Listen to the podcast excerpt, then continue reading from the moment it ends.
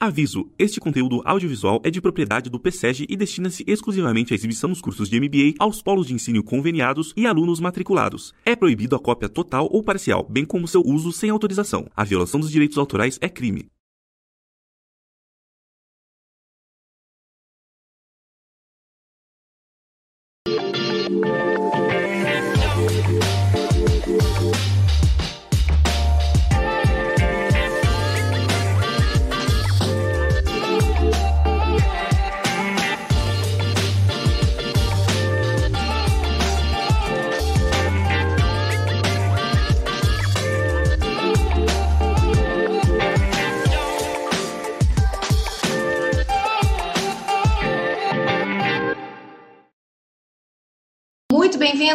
Alunos e professor, tenham todos uma excelente aula.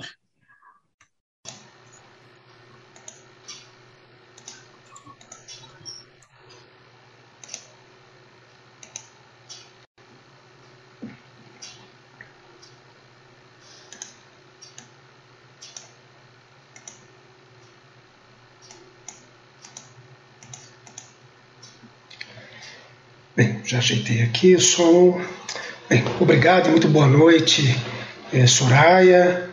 Som perfeito, tudo em ordem. Consegue me ouvir, Soraya? Consegue, né? É, muito boa noite também à equipe PC Exalc. Muito boa noite, é, em especial aos alunos, às alunas de todo o país e que efetivamente é, irão acompanhar, me acompanhar nesta noite e nesta jornada no contexto da tributação do agronegócio. É, e fico muito feliz em reencontrá-los aqui esta noite, apesar de todos os problemas que estamos é, vivenciando em razão da pandemia Covid, mas espero efetivamente que em breve todos é, estejamos é, efetivamente vacinados e, e livres é, desse mal que infelizmente permeia a nossa sociedade. Né? Portanto, que Deus é, nos proteja. Um grande abraço a vocês aí em todo o país. E sem maiores delongas, até porque hoje nós temos muito assunto, né? Vocês puderam ver aí pelos slides que vocês receberam. É, mas antes de entrar efetivamente é, na nossa matéria é, desta noite, é importante é, rememorar rapidamente é, que no nosso primeiro encontro nós tivemos a oportunidade efetiva de tratar, em primeiro lugar, da definição e das hipóteses de atividade rural, que estão elencadas é, especialmente lá no artigo 51 do RIR 2018. E, por óbvio, não é um rol taxativo, deixei isso claro, mas é exemplificativo. Até porque o importante que você é, guarde é, é, a existência de exploração é, vegetal e animal. Na sequência, tratamos é, também dos principais aspectos da apuração do imposto de renda do produtor rural pessoa física, que pode efetivamente se dar pelo é, modelo arbitrado a 20%, né, que traz é, uma carga tributária máxima de 5,5%, muito mais interessante para a grande maioria dos produtores rurais, pessoa física, é, e também pode se dar pela apuração da atividade rural. É, dissemos de maneira é, bastante clara que ela se assemelha à sistemática do lucro real mas com uma alíquota progressiva que bate né, na casa dos 27,5%. Falamos um pouco também da tributação do resultado da exportação, bem como uh, destacamos que o STF entendeu, à sua maneira, incidir imposto de renda e contribuição sobre o lucro líquido em face do resultado das exportações. Né? Acabou acolhendo aí a tese fazendária de que exportar é uma coisa, lucrar é outra, e acabou prevalecendo é, esse é, entendimento. É, entretanto, agora, é, de maneira favorável ao contribuinte, o STF acabou reconhecendo a imunidade em relação ao fundo rural quando se tratar da, uh, daquelas exportações é, indiretas, né? ou seja, aquela que é realizada pelo produtor rural é, com auxílio da cooperativa, das tradings, né? e esse foi um precedente bastante interessante e muito aguardado aí é, pelos produtores rurais pessoa física. Na sequência, falamos também de aspectos fiscais do arrendamento e, e da parceria rural, rural. Lembrando efetivamente que Uh, o arrendamento trata-se de mera é, locação de imóvel e por isso se sujeita uh, ao carnê é, leão, né, o carnê mensal leão. É, e a, a, parceria rural, é, estamos diante de efetiva atividade rural e aí fazendo jus à carga tributária máxima de 5,5%, ao passo que o arrendamento chega é, em 27,5% da alíquota progressiva. Destaquei também que no caso do arrendamento é, é melhor exercê-lo uh, por meio da pessoa jurídica e aí lançando mão do modelo presumido de apuração. Né? Por fim, eh, tivemos a oportunidade de, de, ter, de ter considerações a respeito do polêmico eh, ITR, né? os principais pontos eh, do ITR, mas especialmente da importância de delimitar corretamente a área aproveitável eh, para fins de base de cálculo. E quando se fala em área aproveitável, eu estou falando efetivamente do valor de mercado da área aproveitável, sempre em 1 eh, de janeiro de cada ano. Muito bem, e nesta noite eh, trataremos de aspectos eh, da incidência do ICMS, do PIS, do, da COFINS, do Fundo Rural, né, do polêmico Fundo Rural, e encerraremos na sequência com algumas importantes questões acerca do ITR e do ITCMD. Mas, claro, sempre com enfoque né, prático, jurisprudencial, é, no contexto do agronegócio. Mas muito bem, é, e começaremos é, de fato pelo ICMS. É, antes é, de qualquer coisa, é, é importante ressaltar que a maioria ou grande parte de vocês já tiveram ou ainda é, terão acesso neste MBA à mais completa análise é, estrutural de cada tributo, né? da regra matriz de incidência tributária aí, é, de todos os tributos, até porque é, o curso se trata de gestão tributária. De modo que ressalto que me aterei aqui aos aspectos estruturais do ICMS ligados eminentemente ao agronegócio em si. Mas se por alguma razão é, este é o seu primeiro contato com o estudo do ICMS, ou seja, você ainda não teve é, o privilégio, né, a honra de receber as aulas do professor Humberto Bonavides a respeito da matéria, é, evidentemente eu julgo importante é, apresentar aí alguns aspectos introdutórios do ICMS ou seja, estou falando do imposto sobre é, operações relativas à circulação de mercadorias e sobre prestações de serviço de transporte interestadual e intermunicipal e de comunicação, ou simplesmente é, o ICMS. Mas percebam desde já que a simples nomenclatura é, do ICMS já nos fornece efetivamente várias informações a respeito do campo de incidência é, desse importante é, imposto, é, cuja competência tributária, né, delimitada lá na Constituição, é, pertence é, aos estados e ao Distrito Federal, nos termos do artigo 155, inciso 2, combinado com o artigo 147 da Constituição. Sempre que eu falo do Distrito Federal, sempre que eu me refiro à competência tributária do Distrito Federal, eu evidentemente preciso fazer referência ao artigo 147 da Constituição. Portanto, nos termos da estrutura do sistema tributário nacional, arquitetada lá pelo Poder Constituinte originário de 88, a União e os municípios, evidentemente, não possuem é, competência tributária é, para instituir essa espécie, né?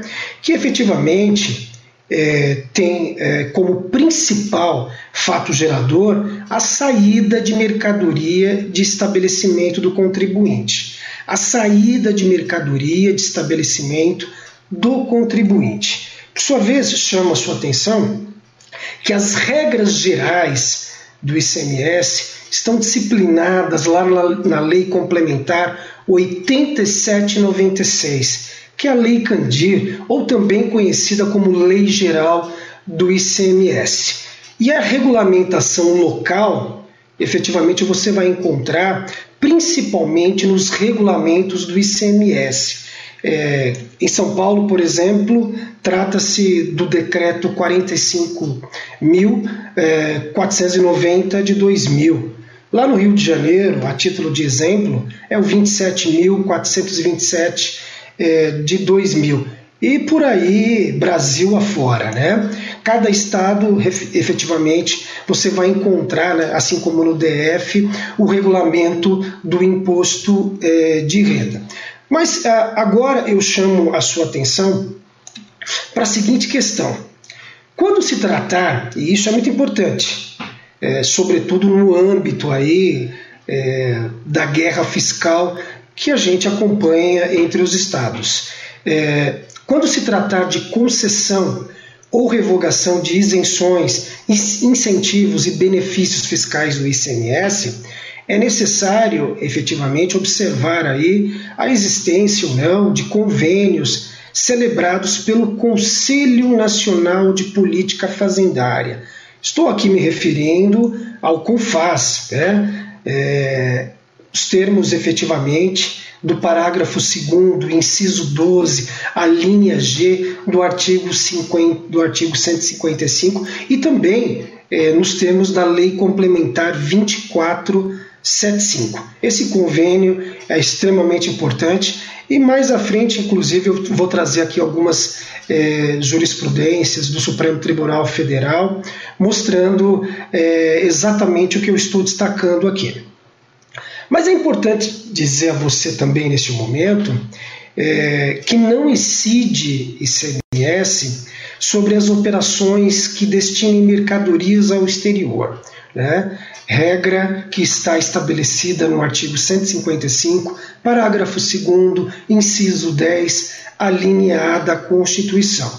E, e de maneira geral, é, isso é extremamente importante, extremamente é, é, é apreciada é, pelo agro, especialmente pelo agro exportador. Né? É que as exportações é, acabam gerando crédito e direito à manutenção né, desses créditos é, de ICMS que acabam sendo gerados né, em razão da exportação. Efetivamente é, não se paga e ainda é, se obtém aí direito a crédito, né? Ou seja, estou falando daquele, é, me refiro especificamente àquele é, é, ICMS que é pago na aquisição de insumos ou das mercadorias adquiridas para revenda. Né?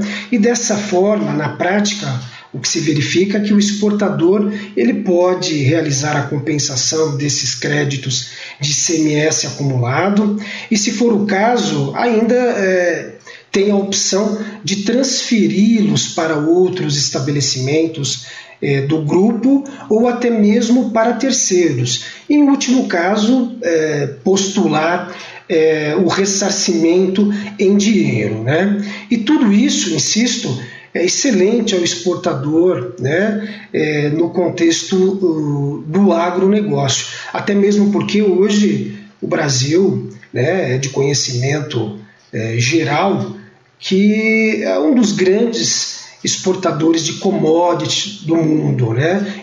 É, na maioria é, é, das principais commodities, hoje o Brasil, inclusive, é, já superou os Estados Unidos. E o Brasil tem um, um mix de exportação muito parecida com os Estados Unidos. Né? Então, soja, Estados Unidos, eram os, os, principais produtores e exportadores. O Brasil já deixou os Estados Unidos para trás. Então, hoje, o Brasil efetivamente é o maior exportador de soja, café, suco de laranja. Aliás, em relação ao café, nós temos 40% do mercado mundial, né? Mas o café colombiano acaba tendo um preço melhor no mercado internacional. Açúcar, fumo, carne bovina hoje também, somos grandes exportadores. Não sei se os amigos, as amigas estão acompanhando. A Argentina é, proibiu a exportação de carnes. É, efetivamente o preço para o produtor brasileiro é, vai aumentar bastante, assim como o mercado em si. Né? Aliás, eu destaco que, eu não sei se eu comentei com vocês na primeira aula, é, a Argentina ela possui terras mais férteis que as brasileiras, mas por problemas econômicos, políticos e etc., ela é, não tem a mesma competitividade, a mesma capacidade produtiva que o Brasil, a despeito de possuir terras mais férteis que o próprio Brasil. Né? Muito bem. É, e a título de informação adicional, aqui no contexto da balança comercial do agronegócio, aqui eu destaco é, que em 2020, por exemplo, o agronegócio exportou aí mais de 100 bilhões de dólares, né? e exportou apenas 13 bilhões no mesmo período, é, demonstrando uma capacidade superavitária é, bastante considerável, né? 88 bilhões de dólares somente em 2020. De modo que não é à toa que se vê aí uma participação do agro muito expressiva hoje no PIB nacional, nós estamos falando de quase 27% né, do PIB nacional. É, e aí, é, quando você constata também o percentual é, de, de, de, exportação, nós vamos verificar que quase 50% de tudo que o Brasil exporta hoje é, é de origem do agronegócio. Né? Não é à toa que a gente costuma ouvir é, em alguns momentos que o agro brasileiro ele está se tornando a Apple né, para o Brasil. Tamanha a importância é, social, econômica é, e no fluxo também é, de caixa que esse dinheiro acaba é, gerando né, na balança é, de pagamentos. Muito bem. Por outro lado, é importante destacar né, em relação à jurisprudência, em relação às exportações, que não são apenas boas notícias. Né? Eu trago aqui é, um exemplo disso, é, já que o STF ele possui jurisprudência consolidada é, no sentido de que é, não há que se falar em imunidade em relação ao ICMS, em relação às, às operações anteriores à exportação. Né? Então, destaco aqui o caso de transporte interestadual de produtos destinados ao, ao, exterior. Então, como regra geral, o Supremo Tribunal Federal ele tem é, esse entendimento. E o que era efetivamente apenas precedentes do STF, né, acabou sendo decidido de forma definitiva pela Suprema Corte por meio do tema repercussão geral. Né? Sempre que eu mencionar tema aqui, trata-se é, de um julgado com repercussão geral, né?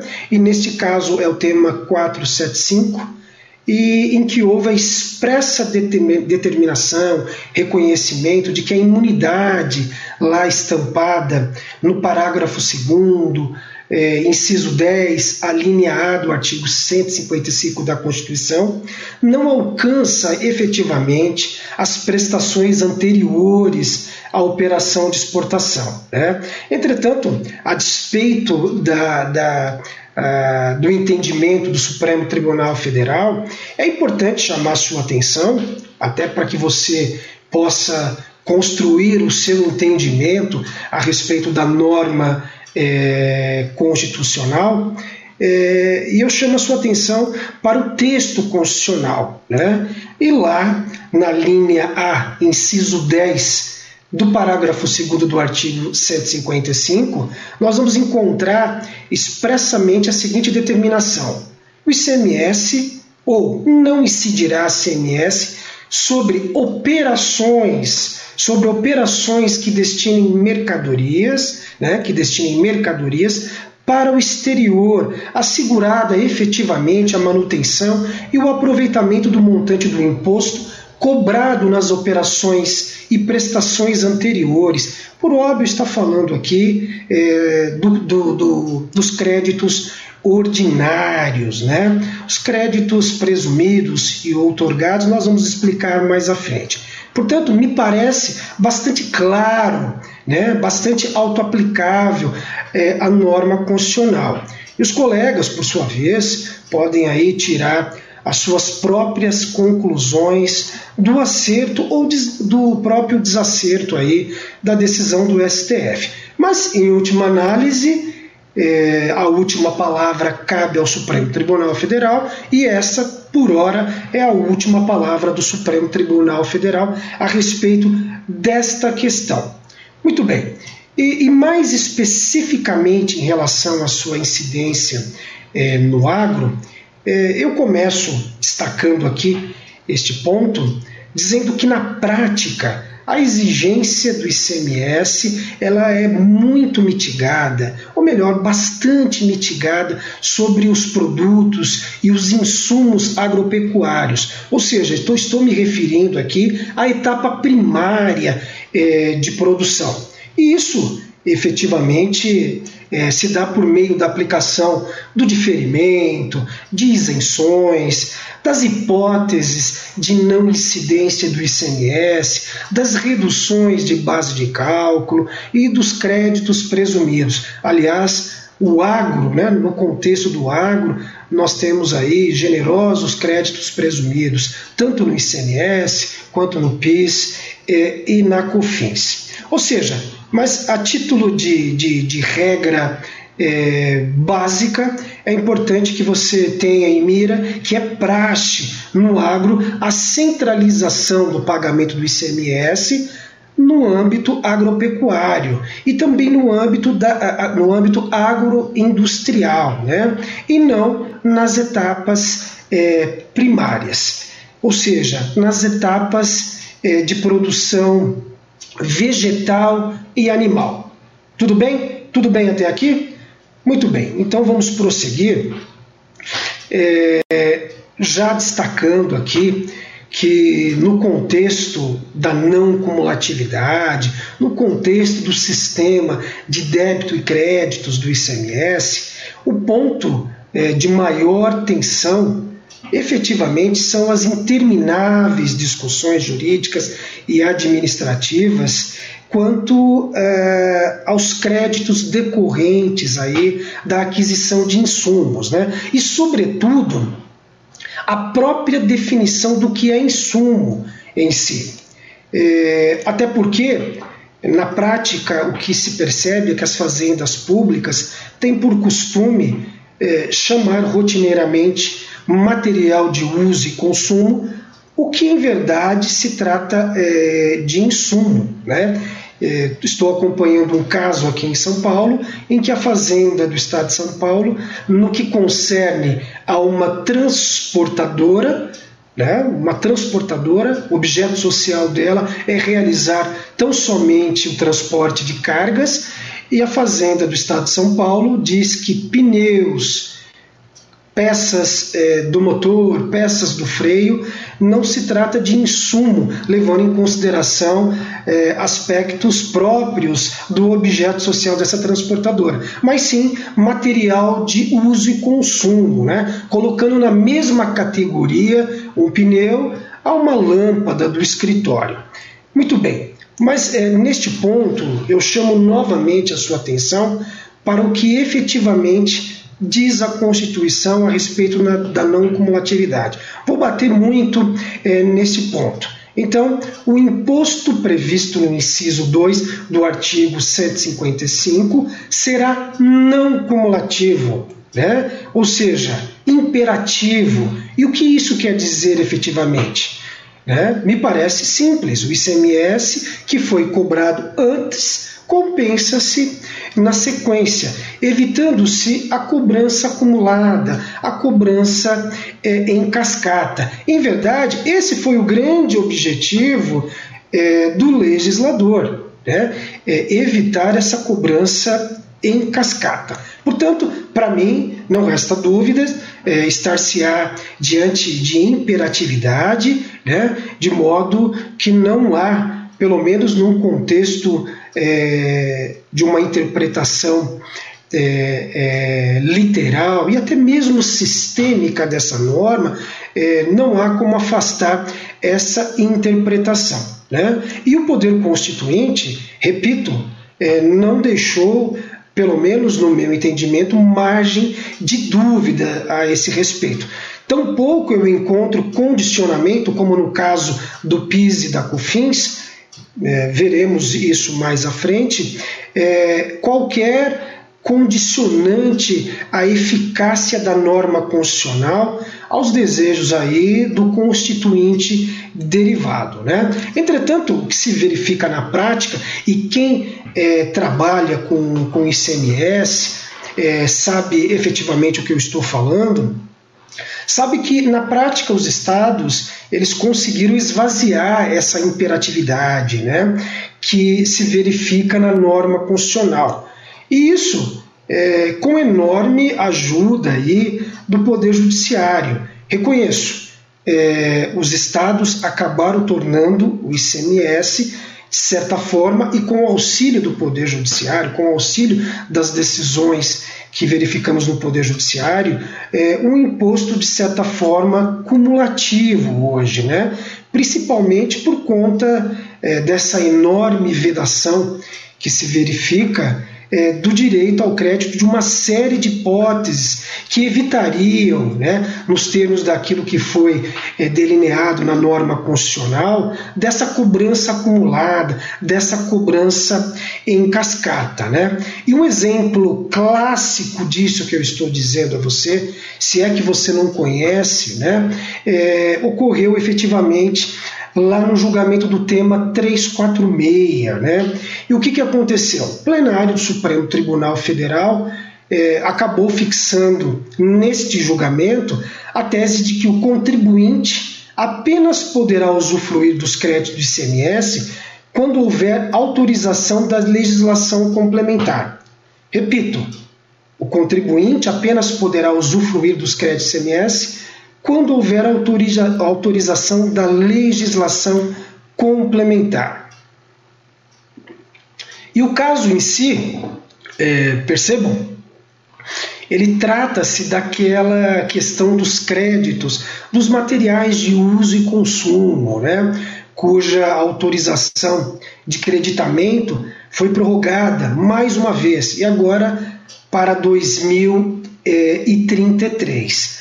Entretanto, o recado foi amplo, ou seja, o contribuinte apenas poderá usufruir dos créditos de CMS quando o Estado assim permitir. Na prática, portanto, penso que o STF, para o STF, efetivamente, o ICMS só será não cumulativo se os, se os estados assim desejarem. Né? Mas o texto constitucional, constitucional fala, fala exatamente isso? Não, mas o STF disse, né? e a decisão, neste caso, tem repercussão geral e aplicação aí para todos os casos. Aliás, eu costumo dizer, é, partindo desse exemplo aqui, que você pode começar a estudar o direito tributário bem cedo, lá pelas quatro horas da manhã, né, junto com o início dos trabalhos do produtor rural. E você acorda cedo, quatro horas da manhã, e aí a primeira coisa, você começa a analisar o sistema tributário nacional, né? começa pela Constituição, lá no, nos artigos 145 a, 100, a 162 da Constituição. Mais especificamente, você passa a analisar todos os princípios gerais que estão lá no artigo 145 a 149A, passa na sequência a estudar as limitações ao poder de tributar. Estou falando aqui dos princípios e da imunidade, 150 a 152, espécies tributárias, 145, 1, 2, 3, 148, 149, 153 a 156, 195, 212, parágrafo 5, 239, parágrafo é, 3, parte é, para o tópico. É, repartição das receitas tributárias, 157 a 162, e na sequência, né, seguindo as premissas de Kelsey, você segue diretamente para o CTN, né, e lá começa a estudar o CTN com a definição de tributo, né? O que é tributo? Artigo 3 até o parágrafo, até o, o, o artigo 5 competência tributária e suas limitações, 6 a 11, definição de impostos, definição de legislação tributária, lá no artigo é, 96, isso é muito importante, o que é efetivamente legislação para fins tributários, interpretação né, é, da legislação tributária, 107 a 112, obrigação tributária, 113 a 114, enfim, depois de tudo isso, depois de analisar especificamente especificamente todos os, os tópicos do CTN, você prossegue aí para a legislação esparsa, né? principalmente os regulamentos, as instruções normativas, os tratados internacionais e etc. Mas neste momento, uma advertência é extremamente importante. Né? É, antes de terminar essa jornada, é, exatamente lá pelas 23 horas e 59 minutos, você precisa parar tudo efetivamente. E parar tudo por quê? Porque você precisa verificar o que a jurisprudência né, entende e aplica ao caso concreto.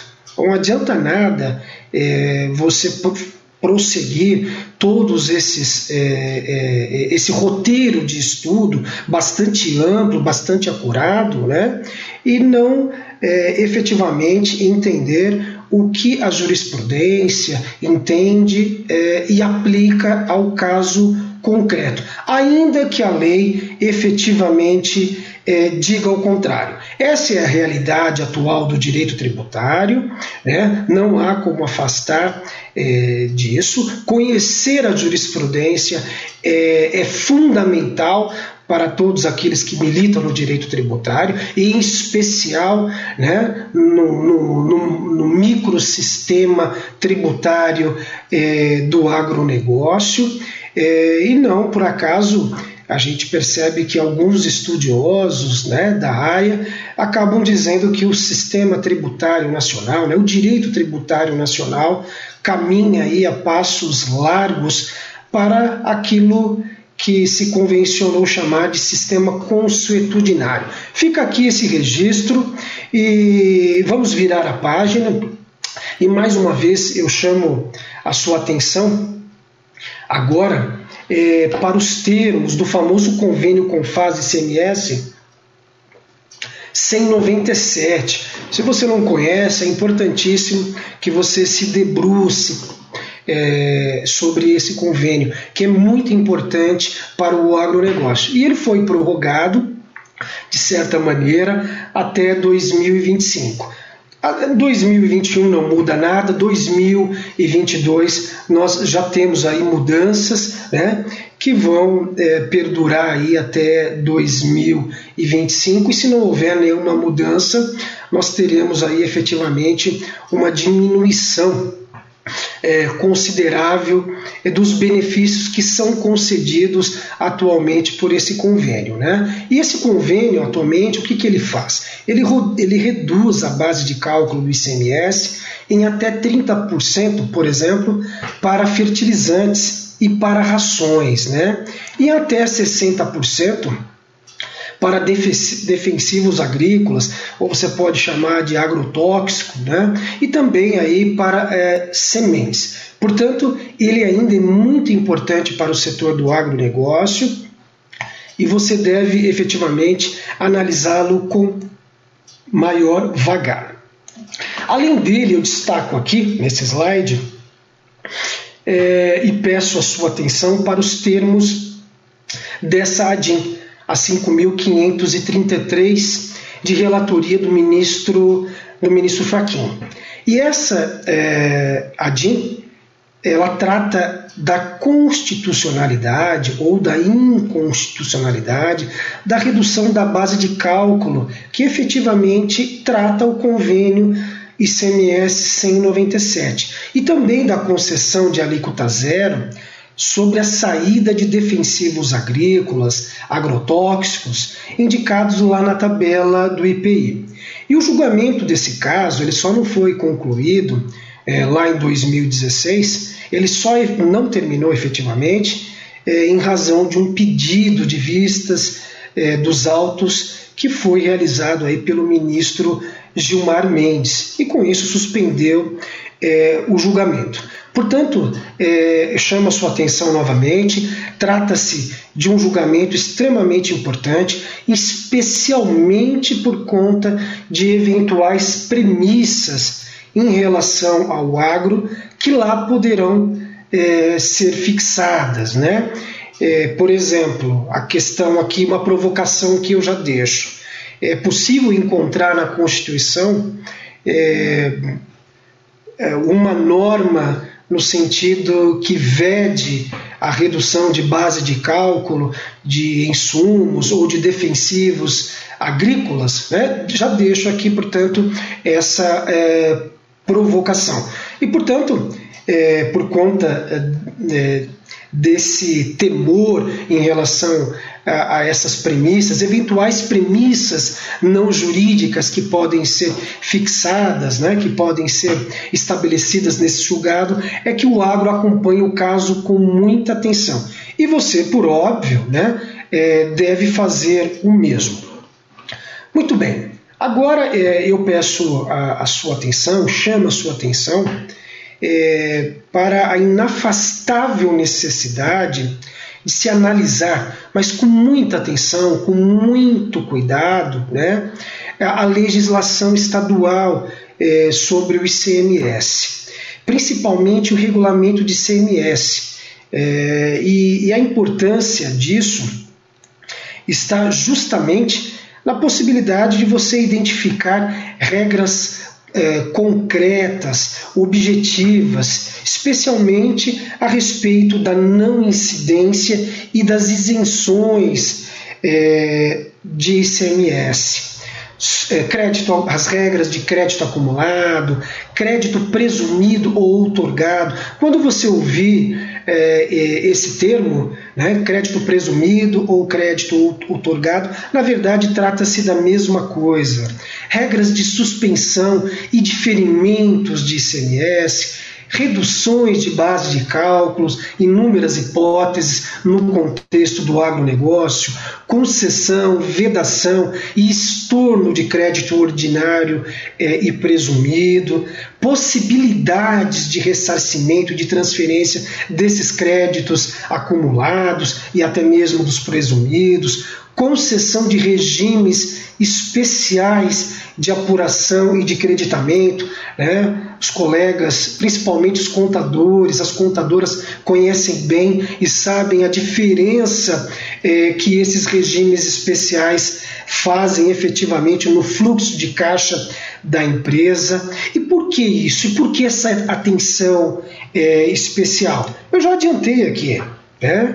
Administrar corretamente todos esses pontos, né, e mais o conhecimento amplo da jurisprudência, certamente fará enorme diferença, né, sob o ponto de vista fiscal e de fluxo de caixa, é, na performance do empreendimento, no resultado, no lucro e principalmente na competitividade e até mesmo em participação é, de mercado. Mas lembro tudo dentro da legalidade, né? Não adianta conseguir aí aumentar o seu market share é, por meio de planejamento tributário duvidoso. Né? Aliás, planejamento tributário não é abrir 20, 30, 40 empresas e colocá-las no simples. Né? Conheço um exemplo no interior de São Paulo em que é, um empresário ele pegou os funcionários e criou praticamente 300 empresas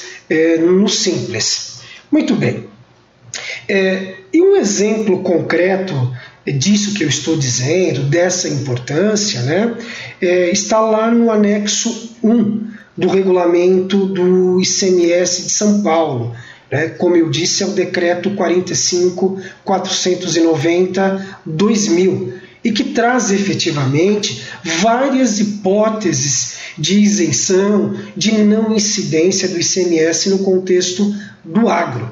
Isso também ocorre efetivamente no teu estado. Santa Catarina, é, Rio de Janeiro, Rio Grande do Sul, Mato Grosso, Mato Grosso do Sul, você também vai encontrar um capítulo no regulamento de imposto de renda tratando especificamente da não incidência e das hipóteses de isenção aí direcionadas ao agronegócio, né? Muito bem. Aqui eu destaco né, para vocês outras importantes hipóteses de isenção conferidas aqui ao agro no estado de São Paulo. Aliás, é, é importante dizer ainda a você que nos tópicos, né, nesses dois últimos slides, é, nós encontramos, né, eu destaquei o gênero dessas hipóteses é, de isenção. Mas quando você esmiuça efetivamente o artigo em si, ele vai apresentar de maneira detalhada, de maneira analítica, um número enorme de produtos e de insumos agropecuários que estão isentos, né? Exatamente como se vê aqui no artigo 36 do anexo 1, com o, o, a parte é, hortifruti granjeiro. Né? É, aqui também no artigo 41 trago mais esse exemplo é, com relação aos insumos agropecuários, especialmente os defensivos agrícolas, né, os agrotóxicos, e também em relação aqui aos adubos, fertilizantes, né, olha o nível de detalhamento. Né? Ração animal, aquela que é destinada exclusiva ao uso é, da exploração vegetal e animal, é, também em relação aos corretivos e recuperadores de solo, né? sementes de toda ordem, inclusive as genéticas, também em relação aos insumos agropecuários que se destinam à alimentação animal ou no emprego na composição ou fabricação da ração animal, também essa hipótese. Mas novamente chamo aqui a sua atenção né, é, que nós não temos efetivamente somente essas hipóteses de não incidência e de isenções em si.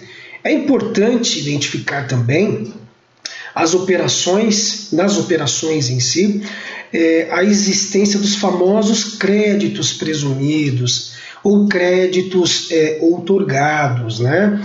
É, eu lembro que numa determinada usina é, aqui no estado de São Paulo, a Price fez um trabalho é, fantástico de levantar esses créditos e, e, num trabalho de três meses a Price acabou apurando aí é, mais de 5 milhões só em créditos é, presumidos que não estavam sendo aí apropriados é, pela usina em si. Né? Então, quando se fala de crédito é, é, presumido, especialmente para você que não tem familiaridade aí é, com o assunto, eu te digo, como regra geral, como premissa básica, que pelo princípio da não cumulatividade, se não houver a cobrança do ICMS na operação anterior, em regra, não há que se falar em crédito de ICMS, crédito ordinário, né, para o adquirente. Regra é, expressa no texto constitucional, inciso 1, parágrafo 2 do artigo 155. Contudo, essa regra ela não se aplica efetivamente quando há lei né, estadual autorizando o creditamento. Né? E aí estamos aqui falando desse crédito presumido, tão comum no âmbito é, do agronegócio. Portanto, a partir dessa regra, você vai creditar o valor percentual do tributo que, em tese, incidiria na etapa anterior. Né? E um exemplo disso, para ficar claro, é o crédito presumido de 60% do valor da aquisição do amendoim. Ou seja, não houve esse pagamento na, na etapa anterior, entretanto, é, a legislação estadual concede efetivamente a essa benesse né, na etapa é, posterior. Portanto, é, ressalto mais uma vez, chamo mais uma vez a sua atenção é, para a importância de você esmiuçar a legislação estadual a respeito de todas essas questões aqui que estamos tratando no âmbito do agronegócio. Principalmente para que você possa analisar né, e identificar analiticamente é, aí no seu estado, no regulamento do ICMS do seu estado, né, é, todas essas regras e que podem efetivamente fazer grande diferença, trazer grande diferença no impacto do fluxo de caixa do empreendimento. Tudo bem? Fica aqui o registro dessa importância. E agora é, vamos falar efetivamente de algumas questões práticas do ICMS no agronegócio. Né? E a primeira delas que eu destaco aqui para vocês é que o crédito presumido de ICMS ele não integra a base de cálculo do imposto de renda, pessoa jurídica e da contribuição sobre o lucro líquido.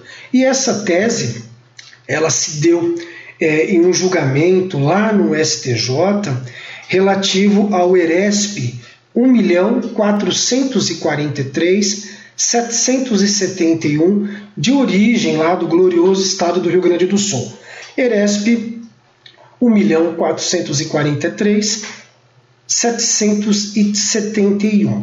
Aliás, é, aproveitando aqui a oportunidade, é, uma outra questão que eu peço aí especial atenção e que eu acabei não colocando aqui nos slides para vocês, mas é, vou enviar esse material, me comprometo. Eu peço especial atenção aos colegas que não conhecem essa discussão, que é uma discussão é, que foi travada no recurso especial 1 milhão 605.245 e nos embargos de divergência em recurso especial 1 milhão 517.492. Repito, recurso especial 1.605.245 e embargos de divergência em recurso especial 1.517.492, em que se afastou efetivamente da base de cálculo do imposto de renda pessoa jurídica e da contribuição sobre o lucro líquido os benefícios fiscais considerados pelos estados como subvenção para investimento. Né?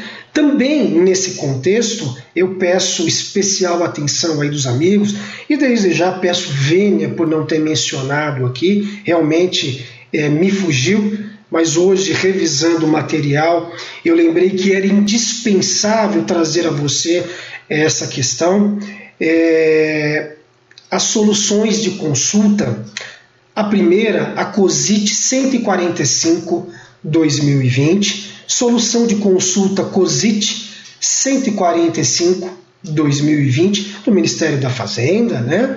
e a solução de consulta DICIT, D-I-S-I-T, é, Secretaria da Receita Federal, 01, número 1009-2020.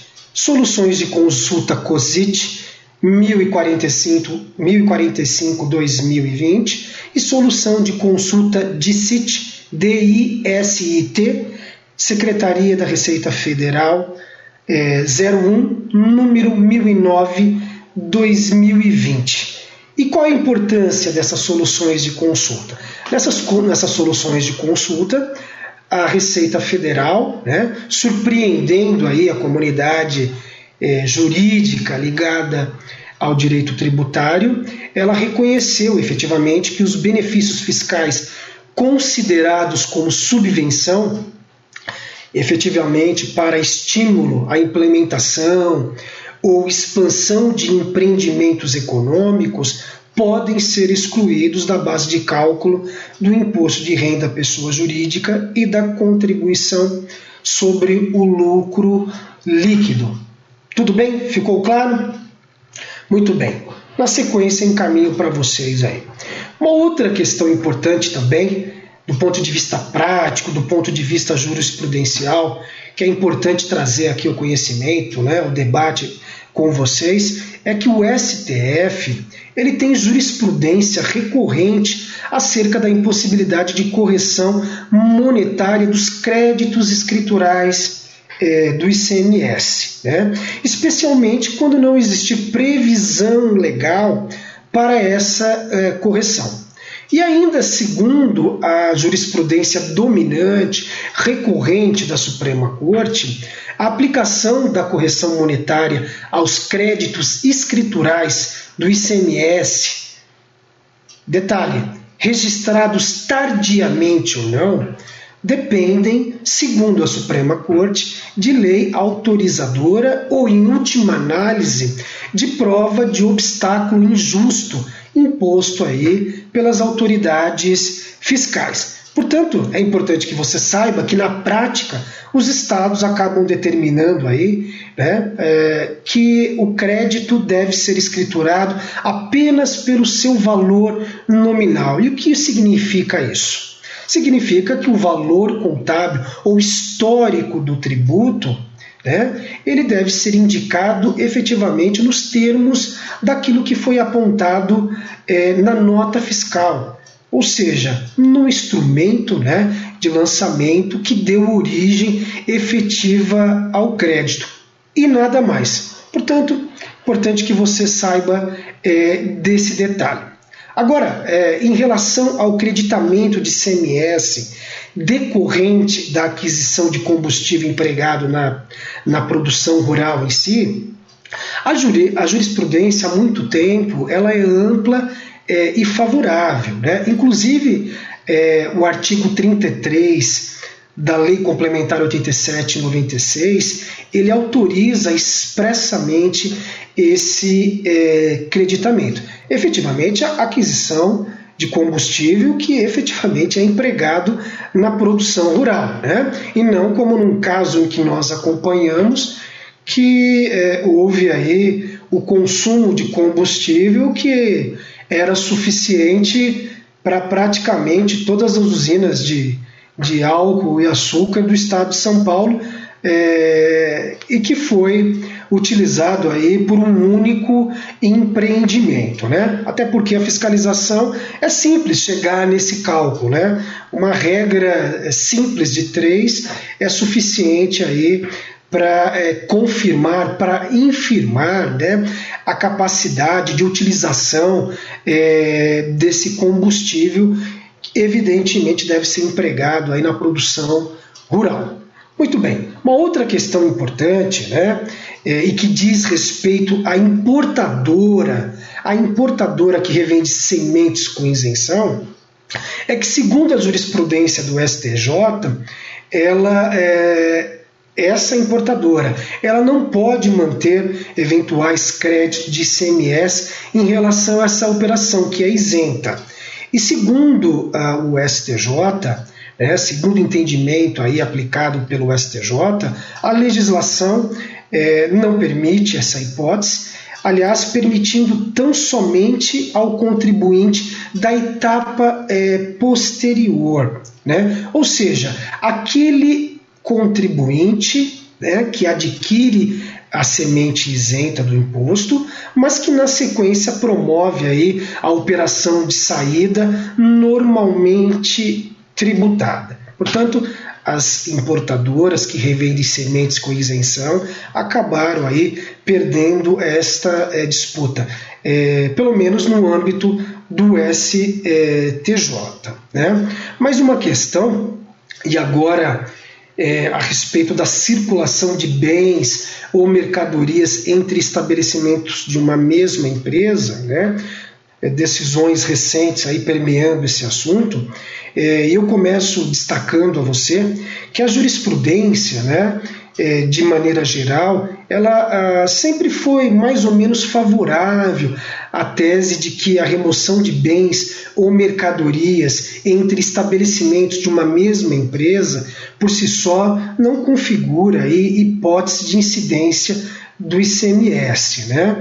Mas as fazendas estaduais sempre tentaram aí tributar é, essa, essa situação. Alguns estados a gente é, constata a exigência é, é de destaque na saída e creditamento é, é, na entrada, né? mas em outras efetivamente existe aí a exigência efetiva do ICMS. Né? E esse assunto, dependendo do Estado, ele sempre gerou aí alguns conflitos na transferência, principalmente de gado, é, produtos agropecuários é, e, sobretudo, dos insumos é, agropecuários. Né?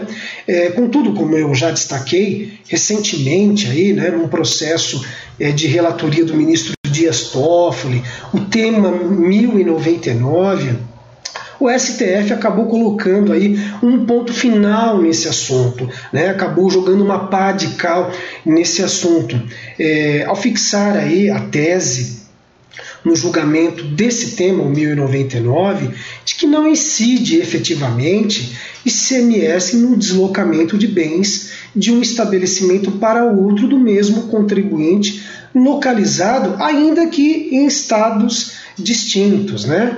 Visto que não há efetivamente é, transferência da titularidade ou realização de ato de mercancia. Né? Mas, é...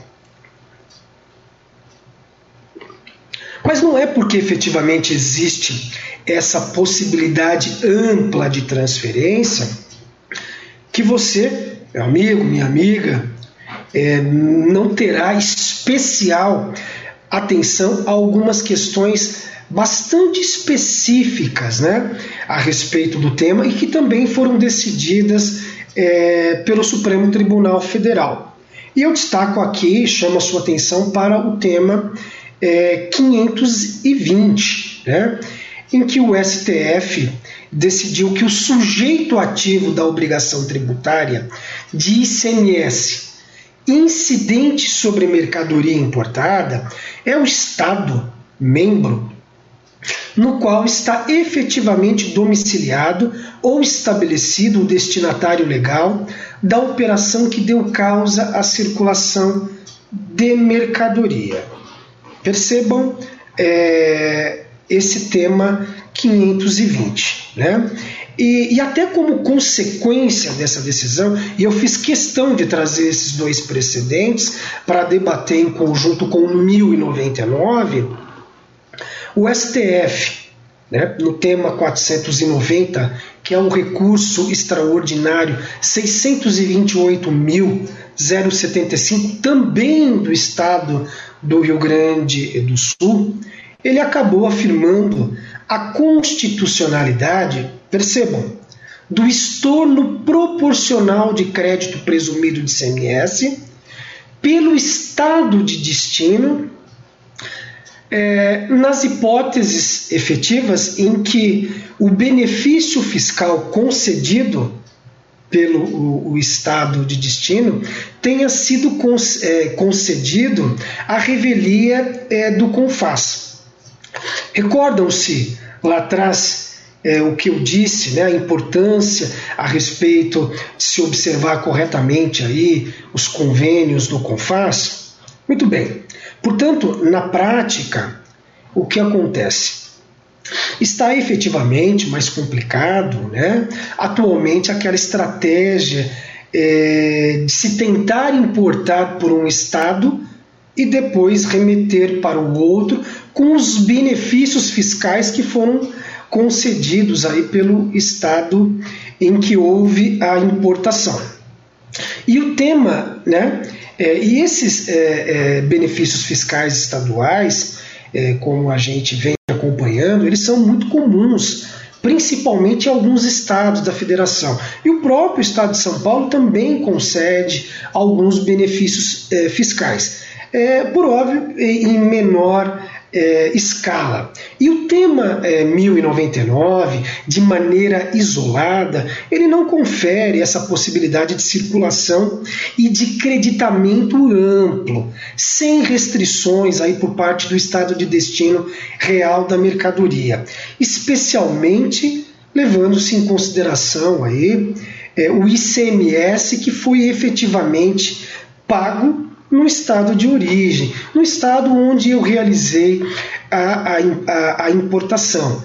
Né? Ou seja, não posso, com benefício fiscal, pagar efetivamente 2, 3% de CMS em um determinado estado onde eu realizei a importação.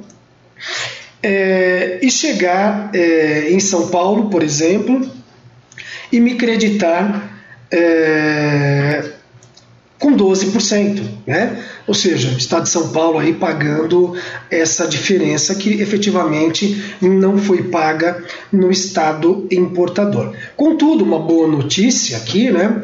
O STF ele acabou aliviando um pouco, né, a barra desses contribuintes. É, e no caso do tema 490, o, o que decidiram efetivamente os ministros do STF do STF, né? Acabaram aí modulando a decisão, né?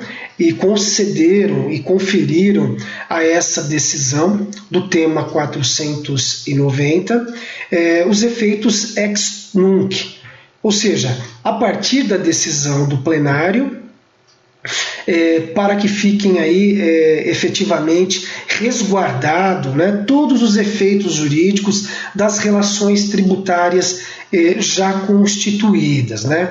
Portanto, de certa maneira, o STF acabou aí é, pegando leve com esses contribuintes, né? houve uma pacificação aí em relação ao passado, é, de modo que é importante e vale a pena a, a atenta a leitura desses três temas né, que nós apresentamos: 1099, 520 e o 490. Ok? Muito bem. Em resumo, portanto, em matéria de CMS no agro, eu deixo aqui novamente a, a, a, advertência, né? é necessário efetivamente esmiuçar a legislação estadual, os regulamentos e, sobretudo, o entendimento jurisprudencial, né? na busca da não incidência, das isenções e dos créditos de toda ordem, né? que são efetivamente aí o ouro né? no contexto do direito tributário, assim como a soja é o ouro branco né, no contexto do agronegócio. Mas muito bem, é, essas é, eram efetivamente as considerações a respeito do agronegócio, no, é, do ICMS no contexto do agronegócio. Nós vamos fazer um intervalo e aí na volta voltamos efetivamente é, com análise é, dos principais pontos a respeito do PIS e da COFINS. Tudo bem? Aguardo vocês daqui a pouco. Soraya, tudo bem? Vime.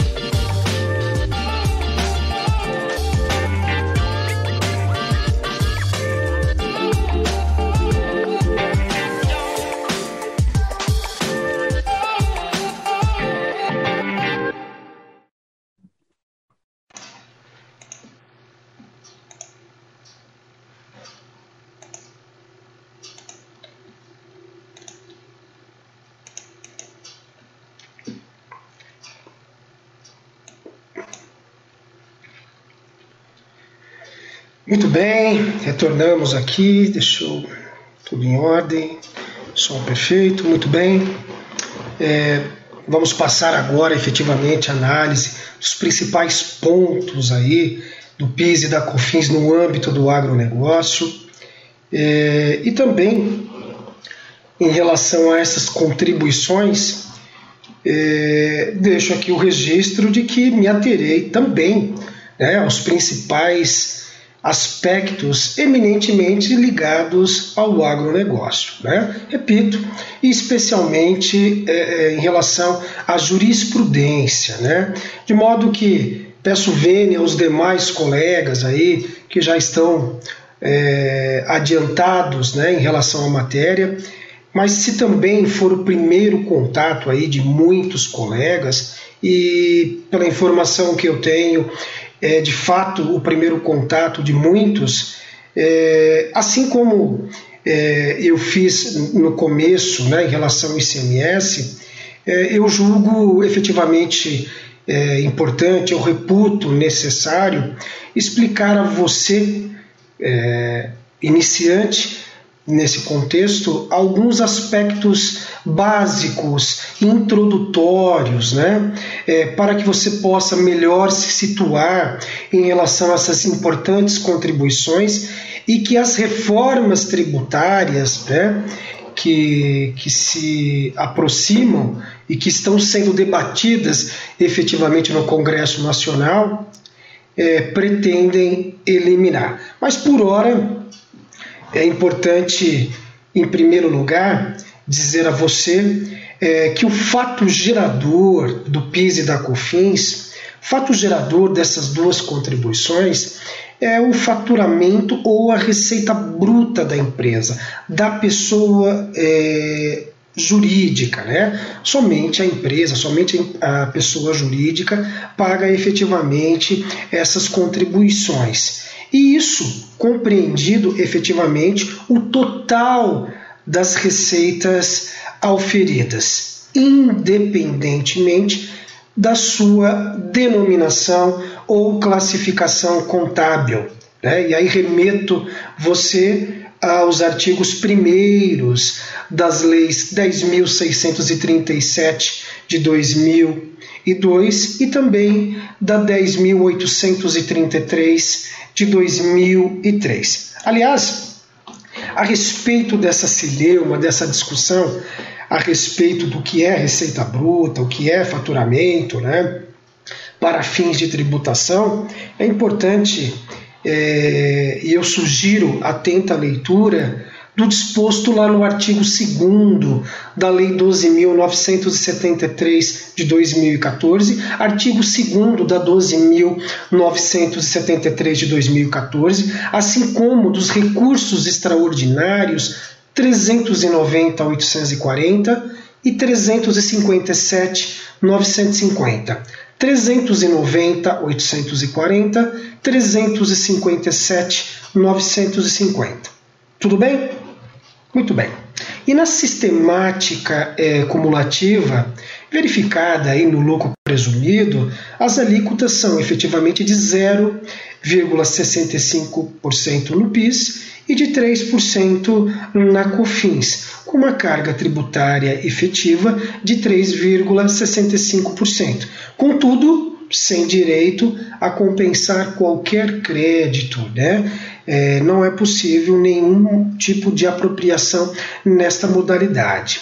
Ao passo que na sistemática não cumulativa, aplicada aí ao lucro real, né, as alíquotas são de 1,65 e de 7,6, respectivamente, com carga tributária de 9 é, ponto 25. Aliás, essa não cumulatividade no PIS e na COFINS, é, ela foi postulada durante muito tempo né, é, pelo empresariado.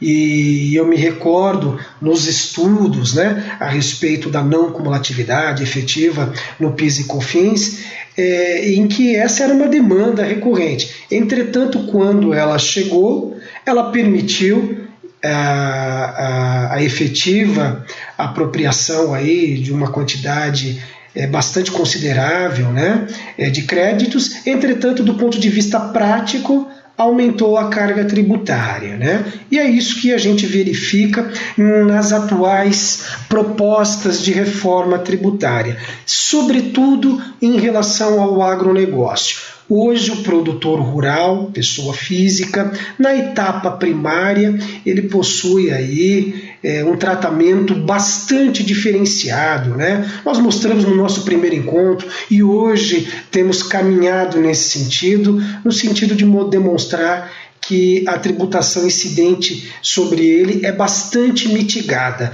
E qual é a proposta né, é, das reformas tributárias? É efetivamente acabar com, essa, com esse tratamento né, e aí, a partir da, da, da, etapa primária, já começar a tributar e tratar mais ou menos todo mundo da mesma maneira, né? sem considerar as particularidades de cada é, segmento. E também toda essa questão envolvendo créditos e etc., né? É, se pretende é, terminar né, com todas essas discussões nessas propostas é, de reforma tributária. Entretanto, a exemplo do que eu citei a respeito da não cumulatividade, aumentando efetivamente a carga é, tributária. Muito bem.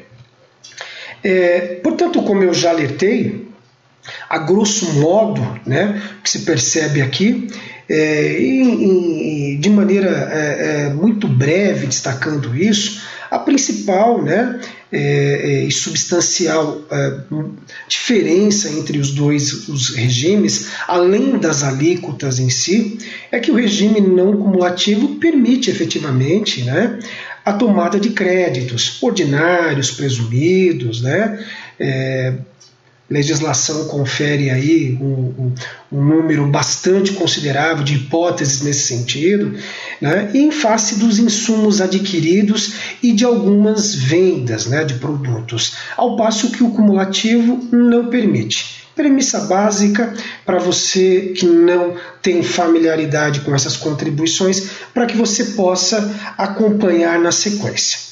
É, mas assim como ocorre, né, como eu destaquei no ICMS, os aspectos mais interessantes né, e que merecem maior atenção da sua parte também ficam é, para a questão da não cumulatividade, né? a aplicação da não cumulatividade no contexto do PIS e da COFINS.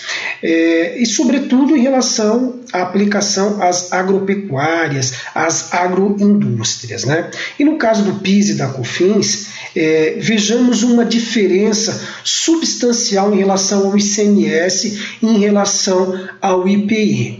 Né? Em relação ao ICMS, em relação ao IPI, existe aquela imperatividade, né? Será, será, né? Aqui no, no caso é, efetivo do PIS e da COFINS, é, nós encontramos a, a, a, determinação de não cumulatividade, que está lá no parágrafo 12 do artigo 195, mas a grande diferença é que uh, o legislador constitucional ele determinou apenas que a lei definirá setores, definirá, definirá setores da atividade econômica para os quais a contribuição, as contribuições, em verdade, serão não cumulativas. Né? Portanto, em momento algum a Constituição, o texto constitucional, ele delimitou produtos ele determinou né, que cabe ao constituinte aí, derivado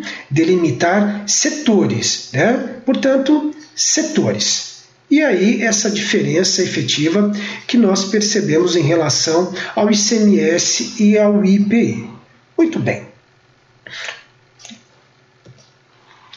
E uh, nos termos uh, dos artigos terceiro, inciso uh, incisos 2 uh, eh, das leis 10.637 de 2002 e da 10.833 eh, de 2003, nós vamos perceber que esses dois artigos, esses dois incisos, eles trazem a, a, a previsão expressa de, do que, de que o contribuinte poderá utilizar créditos referentes a bens e serviços, utilizados como insumo na prestação de serviços e na produção ou fabricação de bens ou produtos destinados à revenda.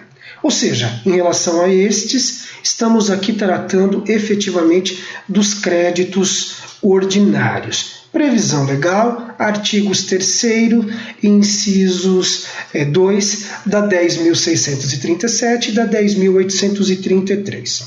Não obstante, a questão crucial, repito, insisto, né, porque é, é essa é, é, esse item né, que acaba permeando aí né, e promovendo os grandes debates a, a, respeito da não cumulatividade, reside efetivamente na, de, da, na definição do que pode ou não pode ser considerado para insumo né, considerado como insumo, é, desculpe, para fins de creditamento destas contribuições.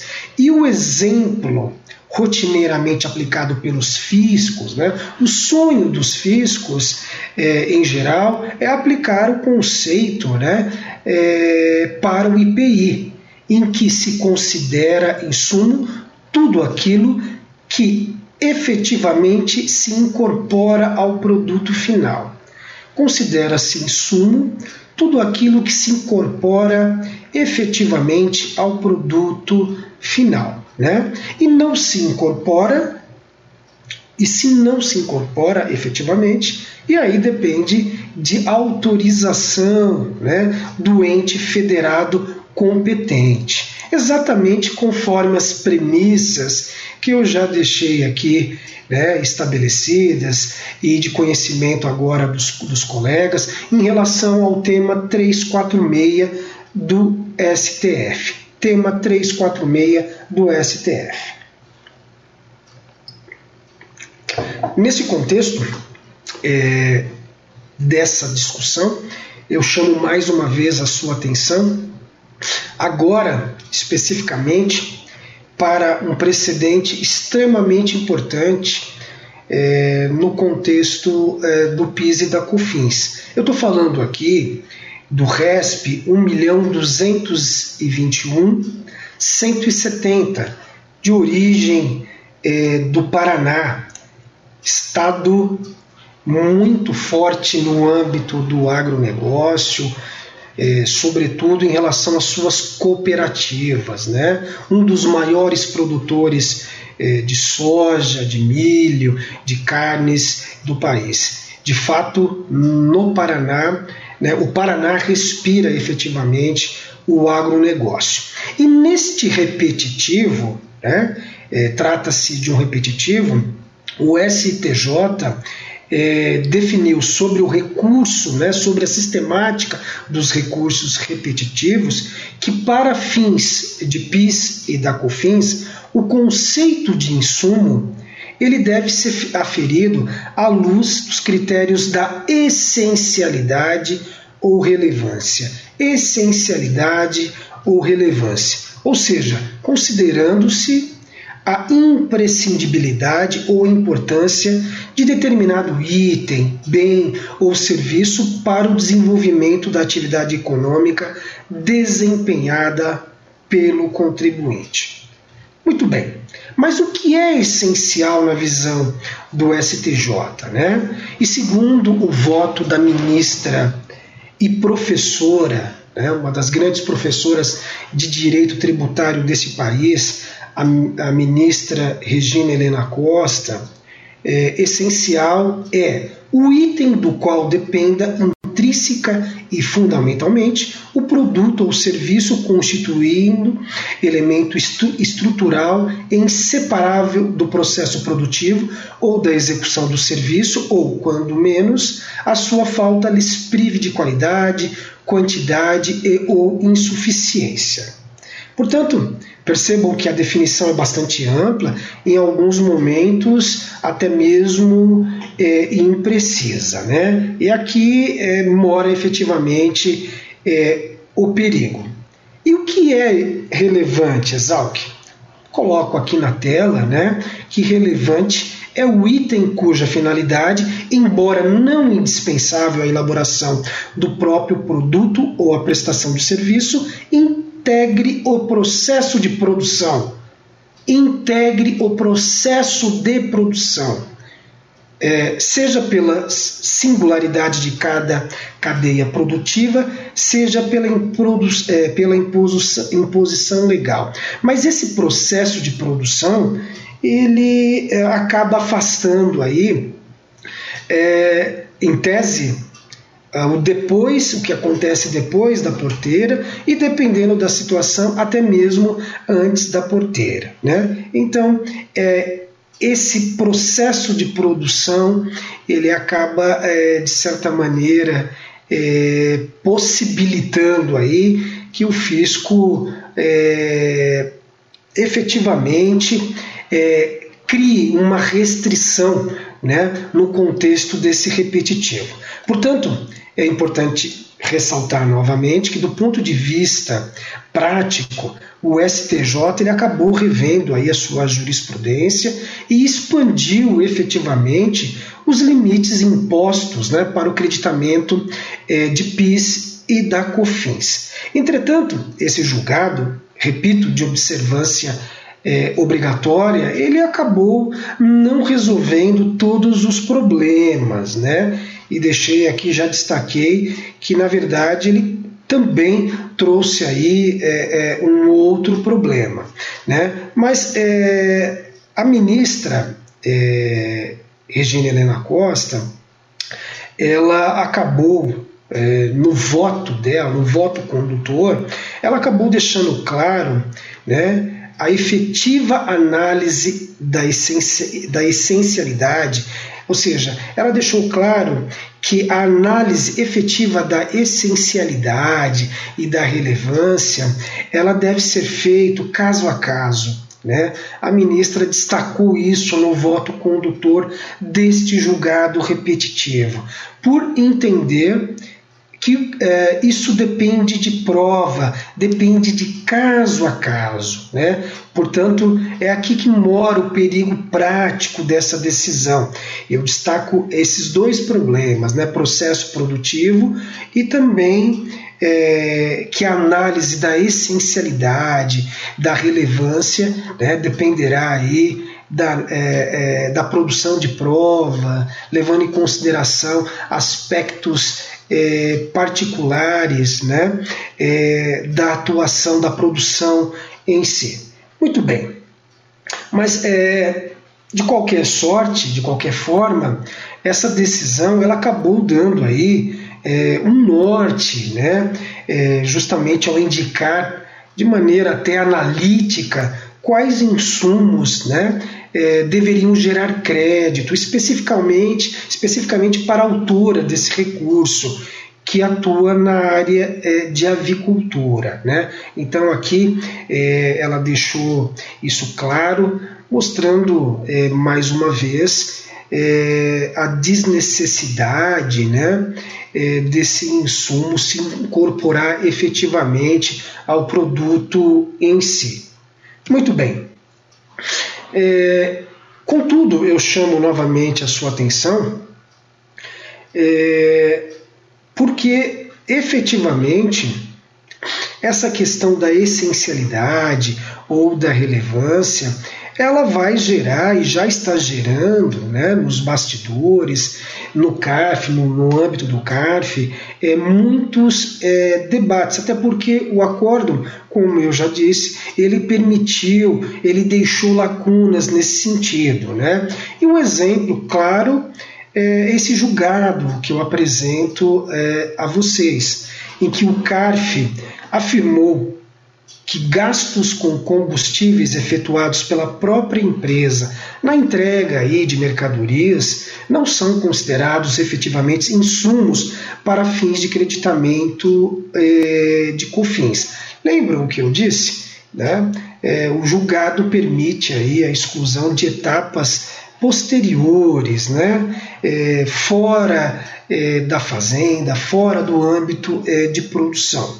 Portanto, é, esse é, trata-se de um julgado já posterior ao repetitivo e que deixa evidente, mais uma vez, que esse embate inter interpretativo ele, ele continuará e com bastante é, vigor. Entretanto, reconheço também é, que já há várias decisões do CARF se alinhando, né, se alinhando integralmente ao julgado é, repetitivo do STJ, né, como é o caso desse exemplo aqui que eu trago ao conhecimento é, dos colegas, em que é, o Conselho Administrativo de Recursos Fiscais entendeu que uma cooperativa agrícola, né, que ela entendeu que ela poderia é, se creditar de créditos de cofins pelos gastos com material de segurança de funcionário,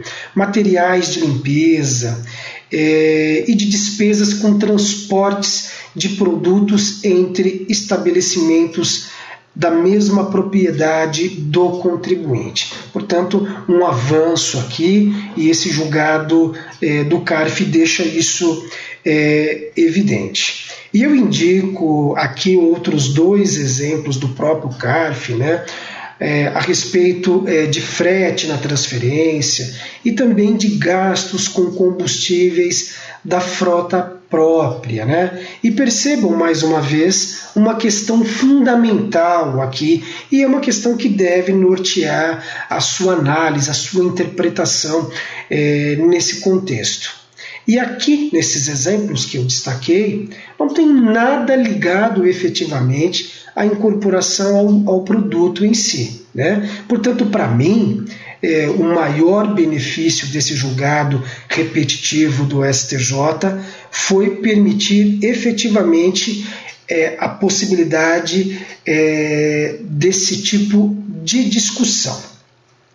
Mas, é, efetivamente, um dos paradigmas que eu mais gosto de citar do CARF e que foi de relatoria do professor Diego Diniz Ribeiro, ex-conselheiro é, do CARF e que conhece muito é, o assunto, é, é efetivamente um caso em que a competência dos advogados, das advogadas é, que defenderam, né, patrocinaram a defesa nesse caso, é, e, sobretudo, a qualidade dos laudos produzidos pela defesa é, permitiram, é, de fato de, e de direito, uma ampla apropriação de créditos de PIS e COFINS decorrentes do processo produtivo de uma agroindústria.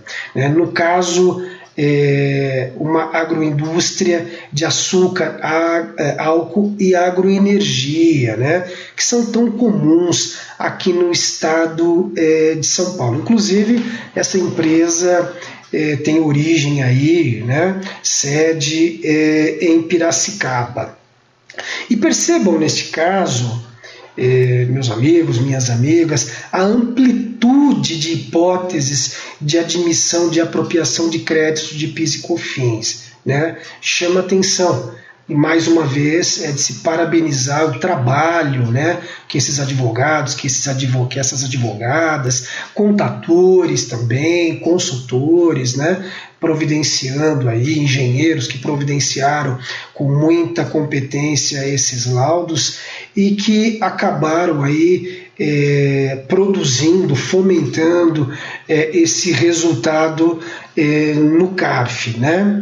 E aqui também transcrevi outras é, tantas hipóteses, né, chama atenção a, a, a, a, forma analítica, né, a forma bastante criteriosa de indicar aí várias é, hipóteses, assim como nestes, é, neste slide aqui, né, de fato são várias as possibilidades, é, de, de modo a deixar bem evidente aqui, é, sob o ponto de vista é, é, acadêmico, né, doutrinário, até mesmo para que você possa direcionar né, é, um futuro trabalho é, é, nesse sentido.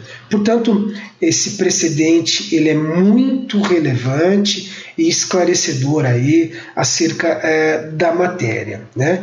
E, e encerra aqui com mais estas é, possibilidades. Mas o Macórnio ele é bem amplo, valendo de fato atenta à leitura dos amigos das amigas. Aliás, eu acho que eu enviei é, esse acórdão é, a vocês no, no, nos materiais iniciais. Portanto, novamente a advertência, né, a sugestão, que você não pode deixar é, de analisar integralmente esse acórdão do CARF. Tudo bem? Vamos prosseguir. É, e além do, do, desse julgado anterior, é, eu indiquei nos próximos é, slides mais casos concretos, né, para que você tenha aí uma referência bastante ampla da jurisprudência do CARF a respeito é, dessas é, hipóteses, né, em que restaram reconhecidos aí é, créditos em relação a várias é, hipóteses, né, a, a várias é, é despesas é, no processo produtivo, né, também em situações anteriores ao processo produtivo e algumas em relação à fase é, posterior. Né? Aqui eu coloco outras hipóteses, é, como é o caso de arrendamento, terraplanagem, né? despesas é, com supervisão ou controle agrícola, topografia, mas eu não vou cansá-los aqui, né? lendo todas essas hipóteses, fiz questão de deixar aqui de transcrever para que você possa efetivamente fazer uma análise mais criteriosa, mais acurada é, na sequência. Aqui também outras tantas é, hipóteses, né, aí envolvendo é, despesas com transporte de funcionários, aqui despesas com empilhadeiras, aquisição de GLP, manutenção de laboratórios, ordenhadeira, medicamentos, é, custos com seguros, né? ou seja, uma quantidade é, substancial que eu trago aqui para vocês e já indicando é, os precedentes, né? É, e aqui também é importante, quero destacar, esse aqui é importante, porque alertei a vocês no nosso primeiro encontro que bens e serviços né, de toda ordem é, eles são considerados efetivamente essenciais e pertinentes na produção de frutas, todos aqueles bens essenciais e pertinentes né, que são utilizados aí no âmbito das agroindústrias que produzem frutas, é, eles são amplamente admitidos para fins aí de creditamento né, de PIS é, e da COFINS. Inclusive, é, destaquei que nesse modelo né, de produção de frutas, sobretudo é, lá no nordeste é, do país, né, os grandes produtores de frutas estão efetivamente no nordeste do país, era muito mais interessante lançar mão né, do modelo pessoa jurídica né, e fazendo apuração é, no lucro real. Era um modelo que efetivamente é, traria né, é, um resultado muito melhor do que o da pessoa física. Pessoa é, jurídica lançando mão aí é, do lucro real. Muito bem. Aqui também manutenção de veículos tem gerado aí créditos de PIS e COFINS. É, e na atividade florestal, né, tão comum no estado do Paraná, São Paulo, Mato Grosso é, do Sul, eu destaco que os custos com a aquisição de sementes é, para a formação de florestas, para a produção de matéria-prima, matéria-prima utilizada na, na, produção de produtos vendidos pela própria indústria, né, é, eles acabam gerando aí créditos é, de PIS e da COFINS sob o regime não cumulativo. Né? Então, uma decisão aqui que foi é, é, proferida também pelo CARF e que está efetivamente em consonância com RESP repetitivo, o 1.221.170 lá de, eh, de origem do Paraná, portanto, matéria obrigatória, né? Esse recurso repetitivo, quando se trata aí da discussão, da análise eh, da não cumulatividade hoje no âmbito do PIS e da COFINS. Eu vejo também que eh, esse precedente do STJ, né? É, no caso da não cumulatividade do PIS e da COFINS, está é, é, tá sendo né, utilizado aí é, no caso é, do ICMS, né, alguns colegas levando, né, tentando usar esse paradigma também aí no contexto é, do ICMS, né, ou seja, onde existe a mesma razão, aplica-se é, o mesmo direito. Muito bem, mas vamos é, conferir aí se isso efetivamente é, funcionará. Né? É, entretanto, também destaco que na fase de comercialização é, nenhum crédito, né, nenhum creditamento tem sido admitido. Né? Portanto, na fase de comercialização da produção, os gastos inerentes à, à, comercialização da produção, nenhum crédito efetivamente tem sido admitido. É, também merece destaque aqui, né, e chamo novamente a sua atenção, é, em relação a um acórdão do STJ, é, afirmando categoricamente que despesas com empréstimos e financiamentos, essas despesas efetivamente não constituem insumos para fins de apropriação de crédito do PIS e da COFINS. Né? Portanto, é, percebemos é, do ponto de vista prático que a questão essencialidade, relevância, né, gerará de fato muitos é, debates, especialmente quando o gasto em si é, não estiver ligado diretamente à incorporação do produto em si. Né? E aí vai depender efetivamente de prova, o que é essencial, o que é relevante, considerando as particularidades do caso concreto e do empreendimento. Né? Muito bem. E além dos créditos ordinários em si, é importante destacar a você que são muito comuns, né? É, eu, já, eu já disse no passado e volto a dizer novamente, os créditos presumidos e que de forma geral, no contexto do PIS e da COFINS, eles acabam variando aí é, de 20 a 60% das alíquotas das contribuições, né? E sobre efetivamente o montante adquirido da pessoa física. E temos aqui alguns exemplos nesse sentido como é o caso de produtos de origem animal, leite in natura, bovinos. Transcrevi aqui para vocês os principais é, pontos nesse sentido, né? Aqui também mais alguns exemplos referentes ao setor cafeeiro, setor de laranja, frutas, milho, farinha de soja, aves é, e suíno e por aí vai. Né? É, são muitas as possibilidades de crédito presumido. Eu recomendo que você faça a leitura atenta desses dispositivos, né? É, porque, como eu disse aqui, nós temos é, é, o gênero, mas nos dispositivos legais, né, você vai encontrar aí um, um, uma quantidade é, maior de informações a esse é, respeito, sobretudo no artigo 8 da Lei 10.925. Né? Isso é importante. E destaco aqui também é, uma jurisprudência importante no caso é, da agroindústria, do setor de produção de frutas. Né?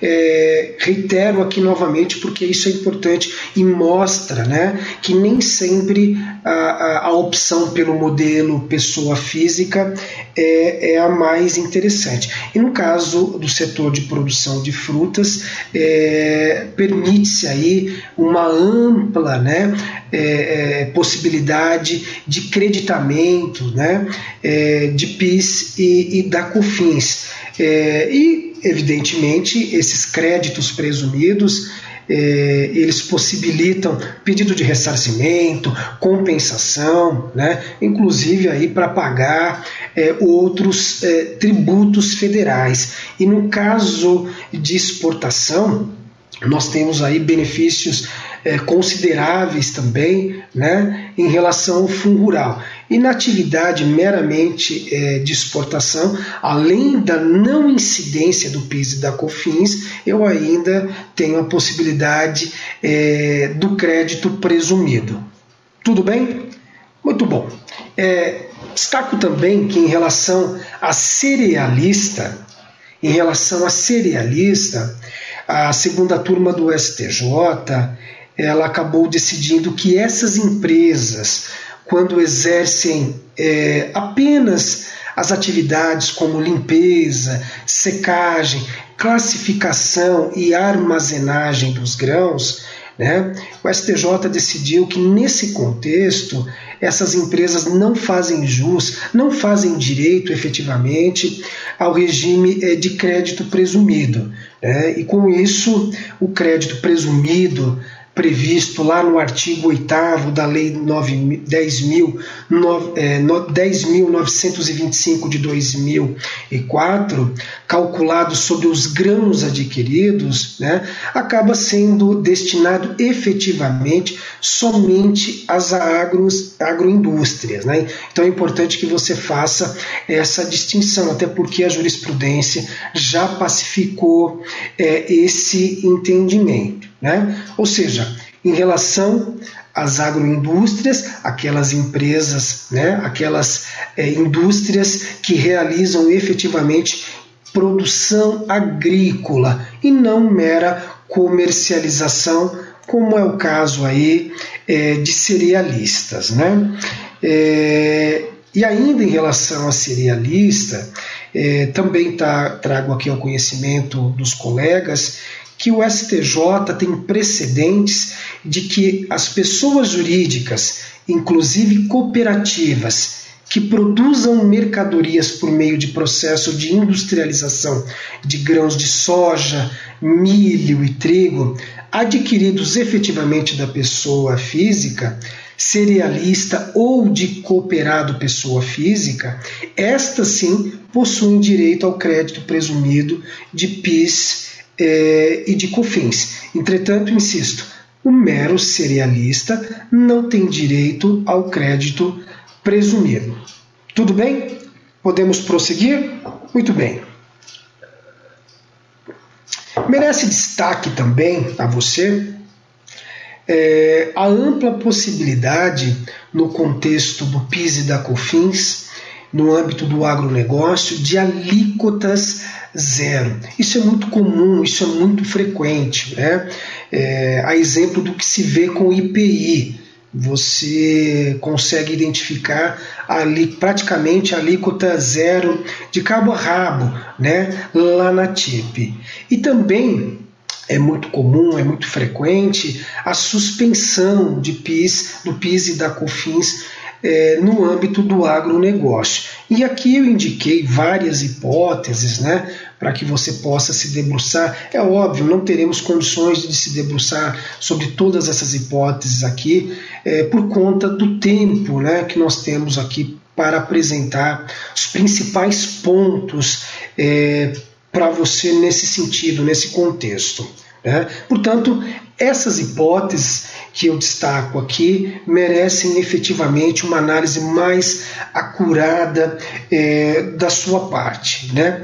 E, e, antes de encerrar efetivamente este tópico, é, eu trago aqui ao conhecimento é, dos colegas, das colegas, duas questões muito importantes para é, o nosso tema. Né?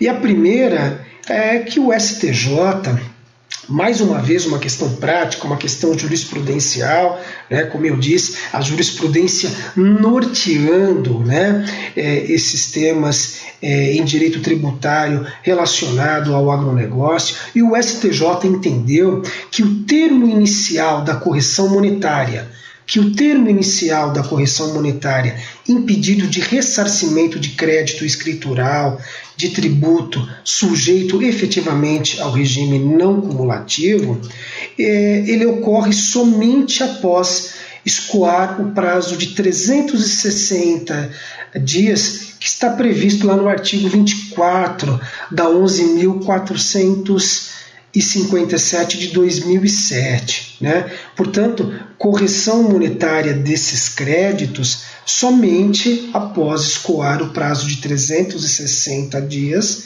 né? a partir efetivamente da protocolização desse pedido. Isso também é, é, é, é identificado, é constatado na legislação estadual em relação ao ICMS. Muito bem. E a segunda questão que eu chamo a sua atenção é que o STF ele declarou no julgamento do tema 939 a constitucionalidade da flexibilização da legalidade tributária, vejam, na redução e no restabelecimento das alíquotas do PIS e COFINS e do PIS e da COFINS por mero regulamento infraconstitucional, né? ou seja, um decreto.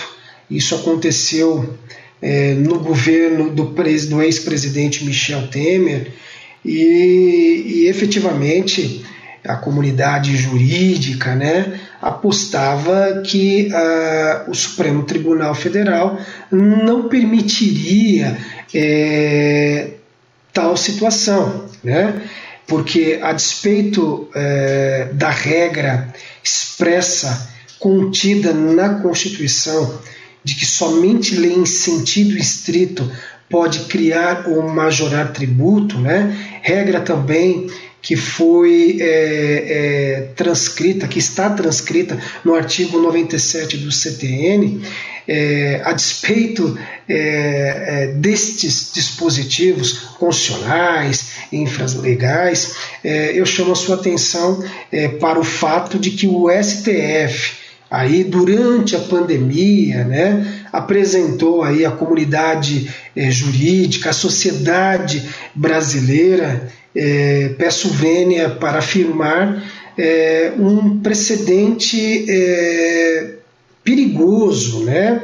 E que merece a sua atenção e novamente a sua é, leitura. Tema 939 é, do Supremo Tribunal Federal.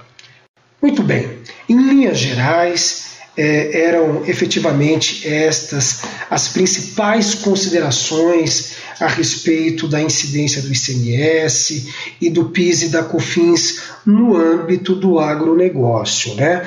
É, fizemos aqui um voo panorâmico, tiramos uma foto panorâmica, em, algum, em alguns momentos fizemos aí um voo é, rasante sobre alguns temas, mas é, é a partir dessas informações você consegue ter uma, é, é, uma, uma, uma visualização né, ampla. É, é, de como funciona a incidência é, do ICMS e do PIS e da COFINS no âmbito é, do agronegócio. Muito bem, agora é efetivamente chegada a hora de analisarmos as principais questões relacionadas à tributação previdenciária, né? principalmente em relação ao famoso fundo rural e que muitos problemas têm trazido efetivamente ao setor é, do agro. Né? É, e eu começo é, destacando a, a, você que as contribuições é, de natureza é, previdenciária elas têm previsão lá na nossa Constituição é, no, nos artigos 149, 194 e 195. Né?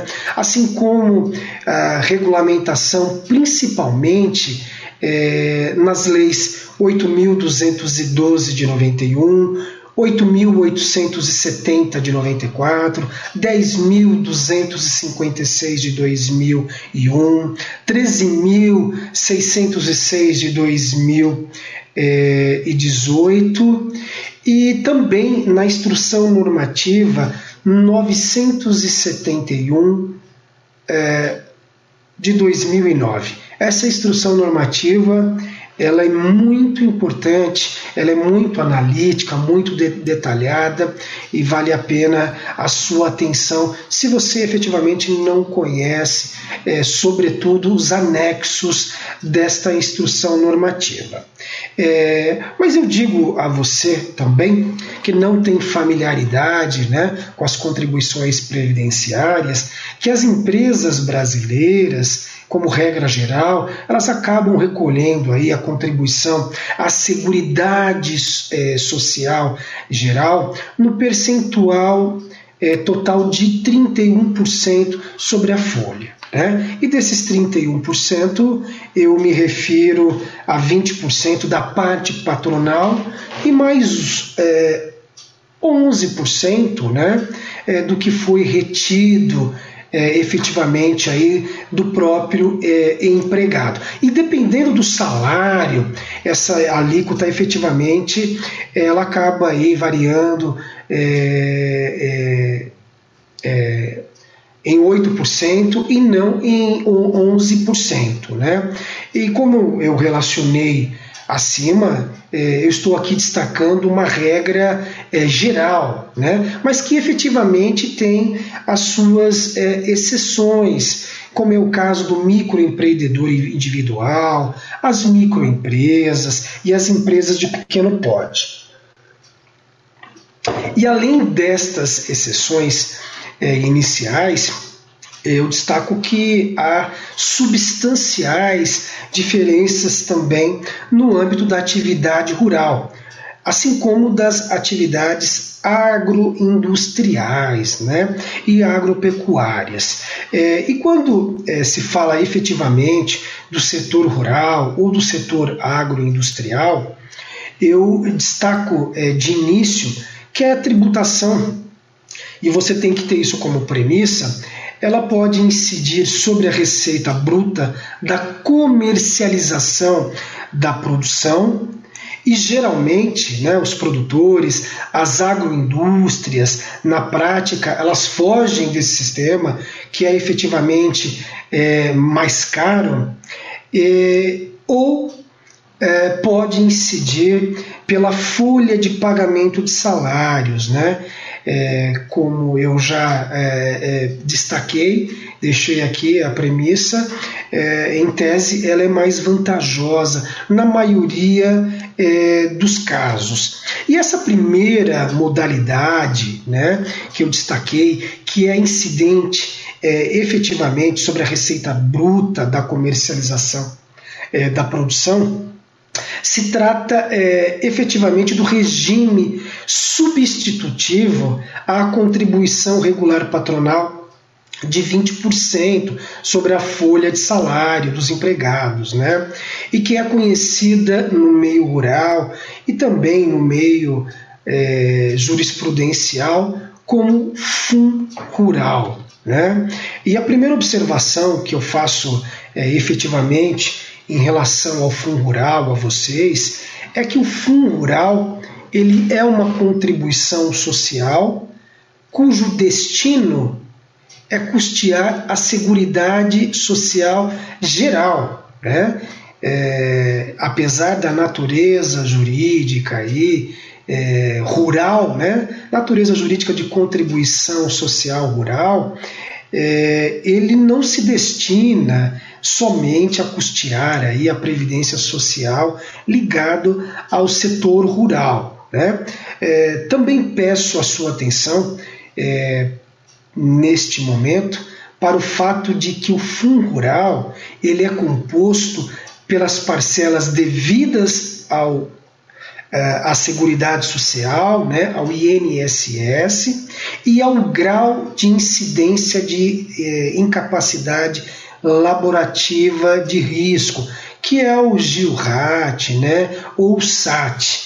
Né? Então, somente essas duas é, é, é, hipóteses. Né? Eu vejo em alguns momentos é, algumas decisões ou alguns é, colegas incluindo né, na composição do fundo rural outras contribuições, como é o caso do Senar. Né? E isso não é tecnicamente correto.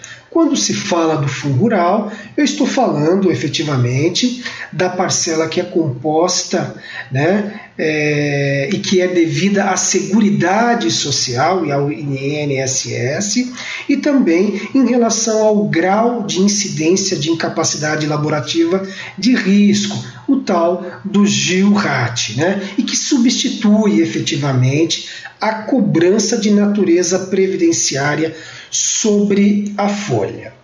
Muito bem. É, ah, em relação ao histórico, né? É, em relação a, a, ao histórico, é importante mencionar, é importante dizer ainda aqui é, a vocês é, que ao longo da sua existência, né, que é extremamente conflituosa, é, o fundo rural ele é, mudou significativamente, né, e até hoje gera inúmeros embates, sobretudo no âmbito do Supremo Tribunal Federal, como veremos é, mais à frente. Mas a questão que não quer calar, Exalc, e é importante deixar isso é, bem claro para você. O fundo rural, ele ainda existe? Existe? A resposta, evidentemente, é não. Em verdade, esse fundo né, previdenciário ele não existe mais desde a Constituição de 88 e mais especificamente a partir da Lei Federal 7.787 é, de 89. Portanto, eu chamo a sua atenção, peço a sua atenção é, para o fato de que é tecnicamente incorreto afirmar que o produtor rural, que a agroindústria né, deve recolher contribuição ao fundo rural. Né? Trata-se em si de uma contribuição de natureza previdenciária rural, destinada, como eu já disse, à Seguridade Social geral. Tudo bem esse alerta? É, mas é evidente né, que é, no meio rural e até mesmo é, no Poder Judiciário, nas decisões, é, são frequentes né, a menção ao fundo rural. Na verdade, ficou aqui o apelido né, é, para se referir a essa contribuição é, previdenciária de natureza é, rural. Em relação aos contribuintes dessa contribuição, que também chamaremos aqui de fundo rural, né, para facilitar efetivamente a sua é, compreensão, o seu acompanhamento, eu destaco é, em primeiro lugar é, como contribuinte né, dessa contribuição o empregador rural pessoa física e o segurado especial, né, que estão definidos lá nos termos dos incisos 1 e 2 do artigo 25 da 8.212 de 91. Aliás, é, a título de esclarecimento, o segurado especial é aquele produtor, pessoa física que desenvolve a sua atividade, o seu mistério, né, a atividade rural em si, de forma familiar, sem empregados, né? e somente no âmbito familiar, sem aquela é, visão empresarial e de, é, e de escala. Né? Ao passo que o empregador rural, pessoa física, ele tem efetivamente uma visão mais ampla, de escala, uma visão mais é, empresarial, economicamente falando do empreendimento em si. Né? É, e a eles, é, tanto o, o empregador é, rural, pessoa física, quanto o segurado especial, eles devem pagar uma alíquota de 1,2% à Seguridade Social que será incidente sobre a receita bruta proveniente da comercialização da produção. Incidente, repito, sobre a receita bruta proveniente da comercialização da produção e mais 0,1% para o GILRAT. Por isso que eu disse que quando se fala de fundo rural, eu levo em consideração a composição em, é, tão somente em relação a essas duas é, espécies. E também em relação ao GILRAT, considerando a receita bruta proveniente da comercialização da produção. Tudo bem? Ficou claro até aqui? Muito bem.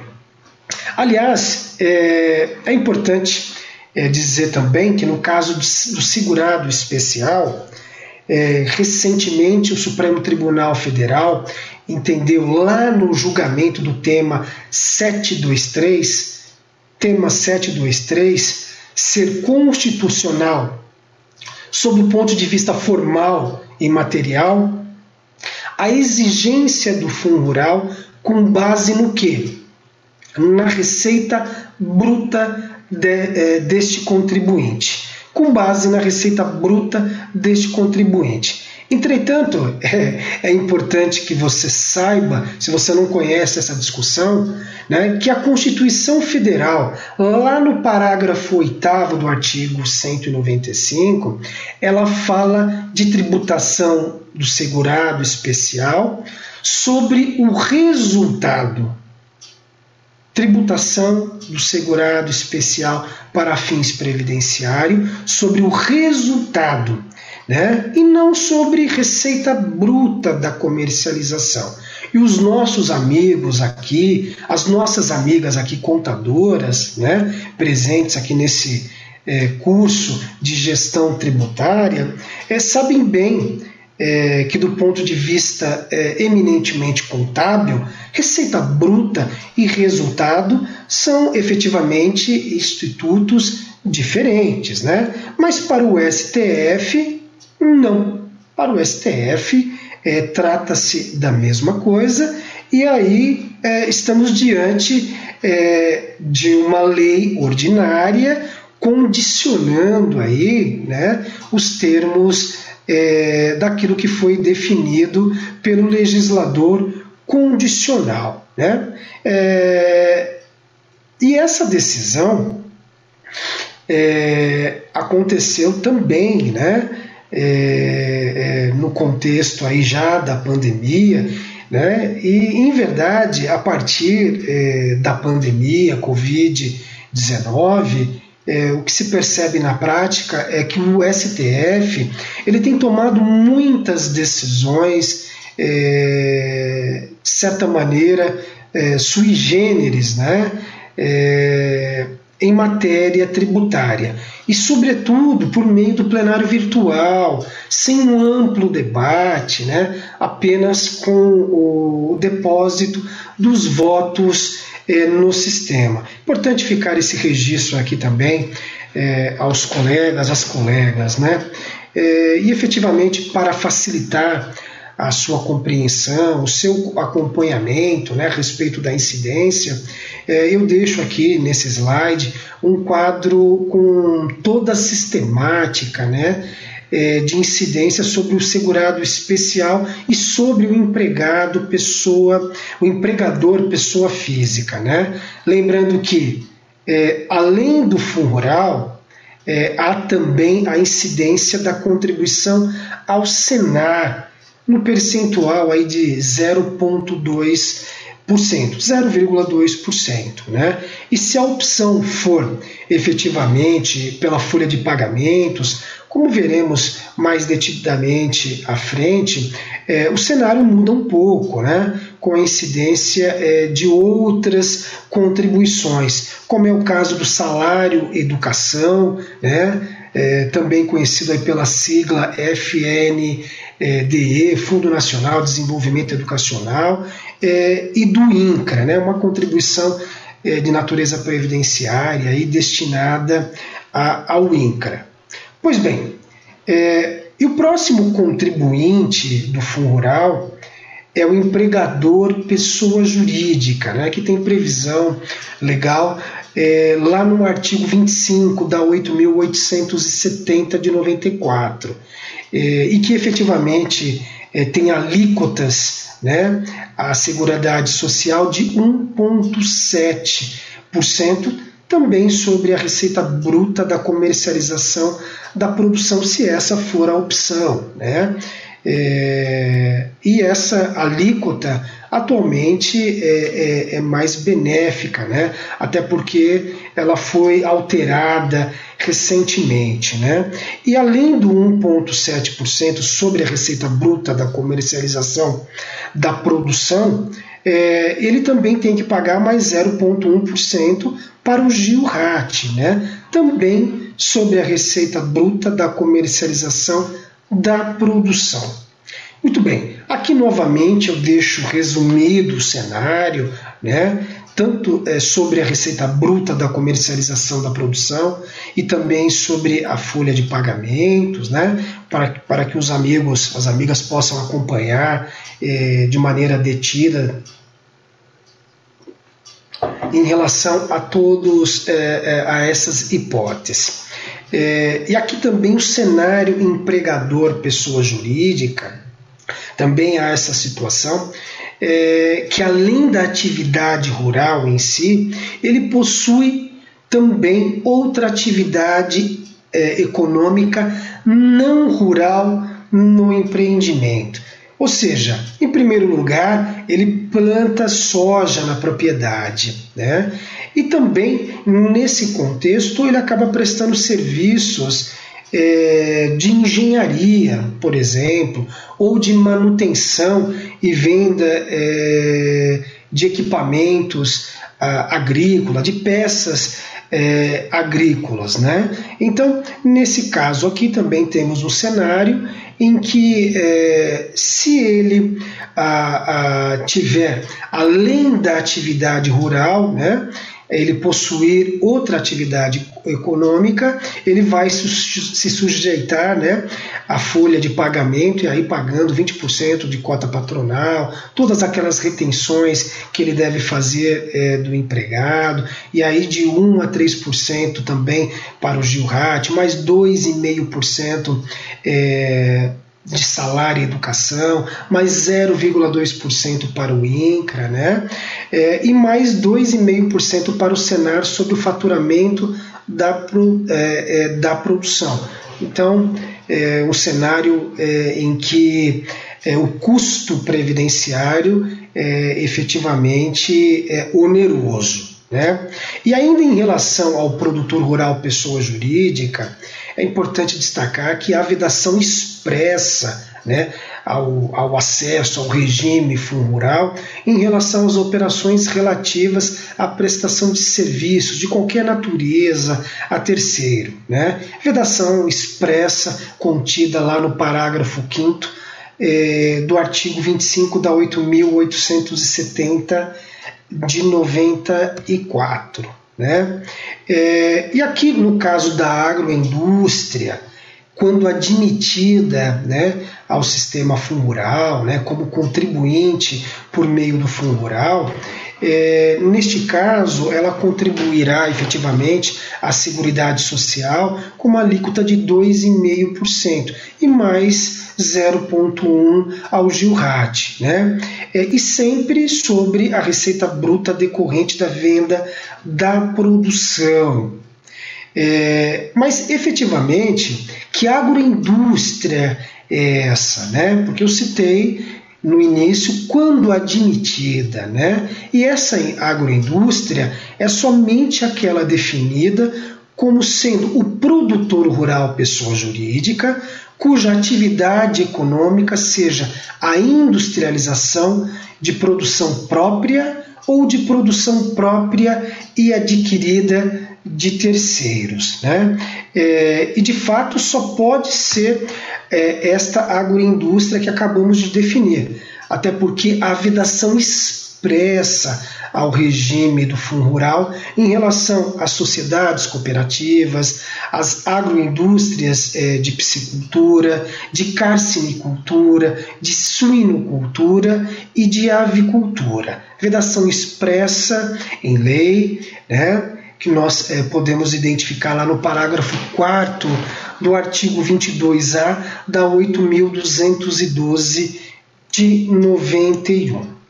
Muito bem, é, e aqui mais uma vez eu deixo o resumo do cenário de incidência, é, sobretudo para facilitar a sua compreensão, até mesmo porque muitas dessas informações elas não estão condensadas, né?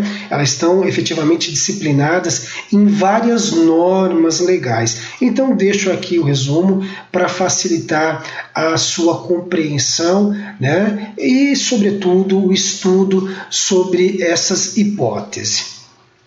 É, e, e especialmente eu peço atenção, peço é, é, é, é que você é, tenha em mira a, os anexos 3 e 4 da Instrução Normativa 991-2009 da Receita Federal do Brasil, né? É, em que há é, criterioso detalhamento acerca da incidência e das alíquotas é, vigentes do Fundo Rural. Então, muita atenção com o anexo 3 e 4 da IN Receita Federal do Brasil 971 de 2009. Ok? Ficou claro até aqui? Espero que sim.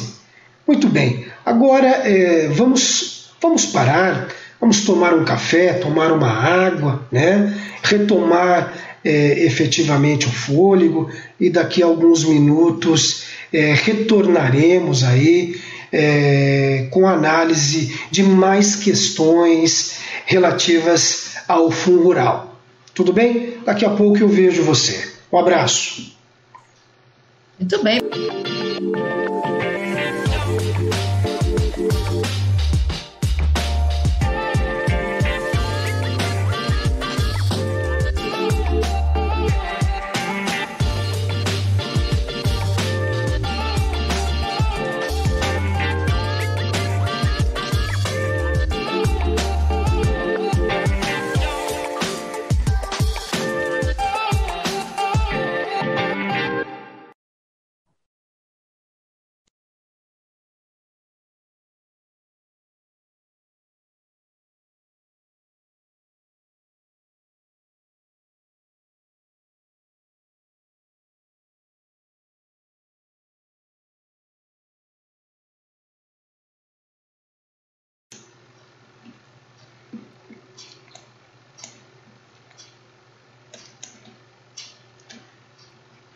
Estou aqui.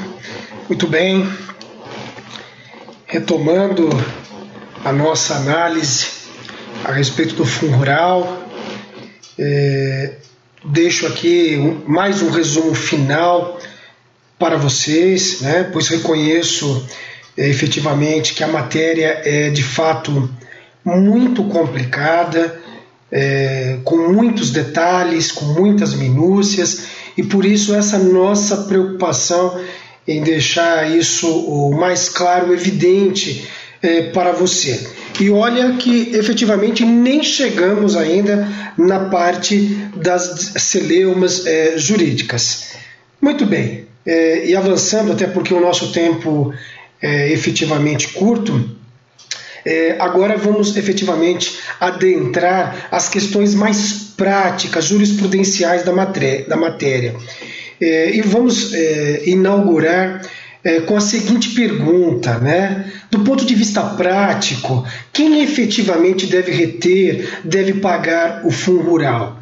E o artigo 30, inciso 4 da 8.212 eh, de 90, responde inicialmente a esse questionamento. Ou seja, é o subrogado, né, que é aquele que compra a produção rural do produtor pessoa física. Né? Artigo 30, inciso 4 da 8.212 de 90. Contudo, em relação ao produtor rural, pessoa jurídica, é, não acontece essa subrogação. Né? O recolhimento será é, exclusivamente é, da responsabilidade dele quando ele comercializar a própria produção rural. Dessa forma, é importante ficar claro que será obrigação do adquirente da produção rural somente né, ah, quando ele adquirir a produção do produtor rural pessoa física e do segurado especial. Ele só assume efetivamente essa condição de subrogado quando se tratar da aquisição eh, do produtor rural pessoa física e do segurado especial. Artigo 184 da IN 971 de 2009. É, mas efetivamente há algum tipo é, de exceção em relação à pessoa física? E assim, né? ou seja, é, quando o adquirente da produção do produtor rural estiver domiciliado no exterior, caberá ao produtor rural pessoa física. Ou quando o consumidor da produção rural é, for pessoa física no varejo. E também quando se tratar de venda direta, né, venda final a outro produtor rural, pessoa física ou segurado é, é, especial. Nestas hipóteses, portanto, caberá ao próprio produtor rural, pessoa física, o recolhimento do fundo rural. Muito bem, eu já adiantei aqui, nos slides anteriores, a possibilidade de se recolher também a contribuição é, previdenciária rural com base na folha de pagamento de salários. Se trata do fundo rural, né? se trata agora de outra modalidade com base na folha é, de pagamento de salários. E essa novidade é recente, foi trazida lá pela 13.606 é, de 2018, que inclusive promoveu várias alterações aí no Fundo Rural, sobretudo é, no que concerne as alíquotas e hipóteses é, de não incidência. Portanto, vale a pena atenta a, a leitura, atenção aos dispositivos da 13.606. Né? E, e, de modo que essas alterações é, possibilitaram ao produtor rural deixar de recolher a contribuição rural sobre a comercialização da, produ da produção rural é, e passando efetivamente a, a, pagar apenas sobre a folha de pagamento dos salários, que em tese, como eu já disse, já apontei, é, em tese ela é mais vantajosa. Né? E essa é, possibilidade ela é válida tanto para a pessoa é, física quanto para a pessoa jurídica. Né? O lobby aí, é, a bancada ruralista é, trabalhou de maneira bastante efetiva e conseguiu imprimir né, essa mudança aí também a pessoa é, jurídica. Mas a pergunta que não quer calar efetivamente, Exalc, é, na prática, eu devo efetivamente fazer a opção pela folha ou pela comercialização da produção. Na prática, o que é melhor? É, e eu trago aqui uma equação é, justamente para é, responder a você é, o que é melhor. E é uma, uma equação é, até simples, ou seja, é, para valer efetivamente a pena, você tem que considerar o que? 26,6% do valor da folha tem que ser menor que 1,3% da receita bruta mensal da é, da pessoa física, do produtor rural pessoa física, e menor que 1,8% da pessoa jurídica. Repito, para ficar claro, 26,6% do valor total da folha tem que ser menor que 1,3% da receita bruta mensal da pessoa física e 1,8% da pessoa jurídica. Guarde essa equação porque efetivamente ela é muito útil. Ok? Ficou claro? Bora prosseguir. Entretanto, é, é necessário. No Facebook. É necessário é, bastante atenção a essa escolha, né? Até porque é, existe um problema aqui. É, e o problema é que a opção pela modalidade folha é, de pagamentos é, não afastou aí a cobrança do Senar, né? A contribuição de natureza previdenciária destinado ao Senar. E, de maneira prática, ela continua a incidir sobre a receita bruta, mesmo que você faça a opção pela uh, folha uh, de pagamento dos empregados. Né? Ou seja, com alíquotas aí de 0,2% né, do produtor rural pessoa física e 2,5% do produtor rural pessoa jurídica. Portanto, é, é necessário atenção, cálculos são necessários, projeções são necessárias e, salvo melhor juízo, salvo engano, é, penso que se essa contribuição ao Senar for mantida nesses termos, inicialmente ela tinha sido excluída, a opção da pessoa jurídica pela folha poderá perder é, sentido. Portanto, atenção a esse ponto aqui. Muito bem. E mais um aviso aqui importante a, a você. É, o contribuinte que fizer a opção pela contribuição sobre a folha de pagamentos, ele deverá formalizar esse modelo, essa opção, né, é, por meio é, da primeira contribuição do ano. Ou seja, quando ele fizer a entrega efetiva da primeira GFIP é, do ano. Essa comunicação é feita por meio da GFIP. Né? E a opção vale para todo ano calendário, né? podendo ser alterada somente é, a cada novo início de ano. Portanto, se errar a opção, né, a conta pode sair caro e efetivamente por todo o ano. Muito bem. É, e sobre é, quais operações atualmente não há incidência do fundo rural? Primeiro, venda é, de sementes e de mudas, desde que haja registro no mapa, venda de bois, aves e suínos destinados à reprodução, cria, recria e engorda, venda de animais para utilização como cobaia em pesquisas científicas, quando vendido pelo próprio produtor ou entidade científica, né? É, novidades que foram trazidas aí pela 13606 é, de 2018. Portanto, todas essas hipóteses é, estão previstas expressamente é, lá é, no parágrafo 12 do artigo 25 da Lei 8.212-91, com a redação que foi é, conferida aí pela 13.606 de 2018.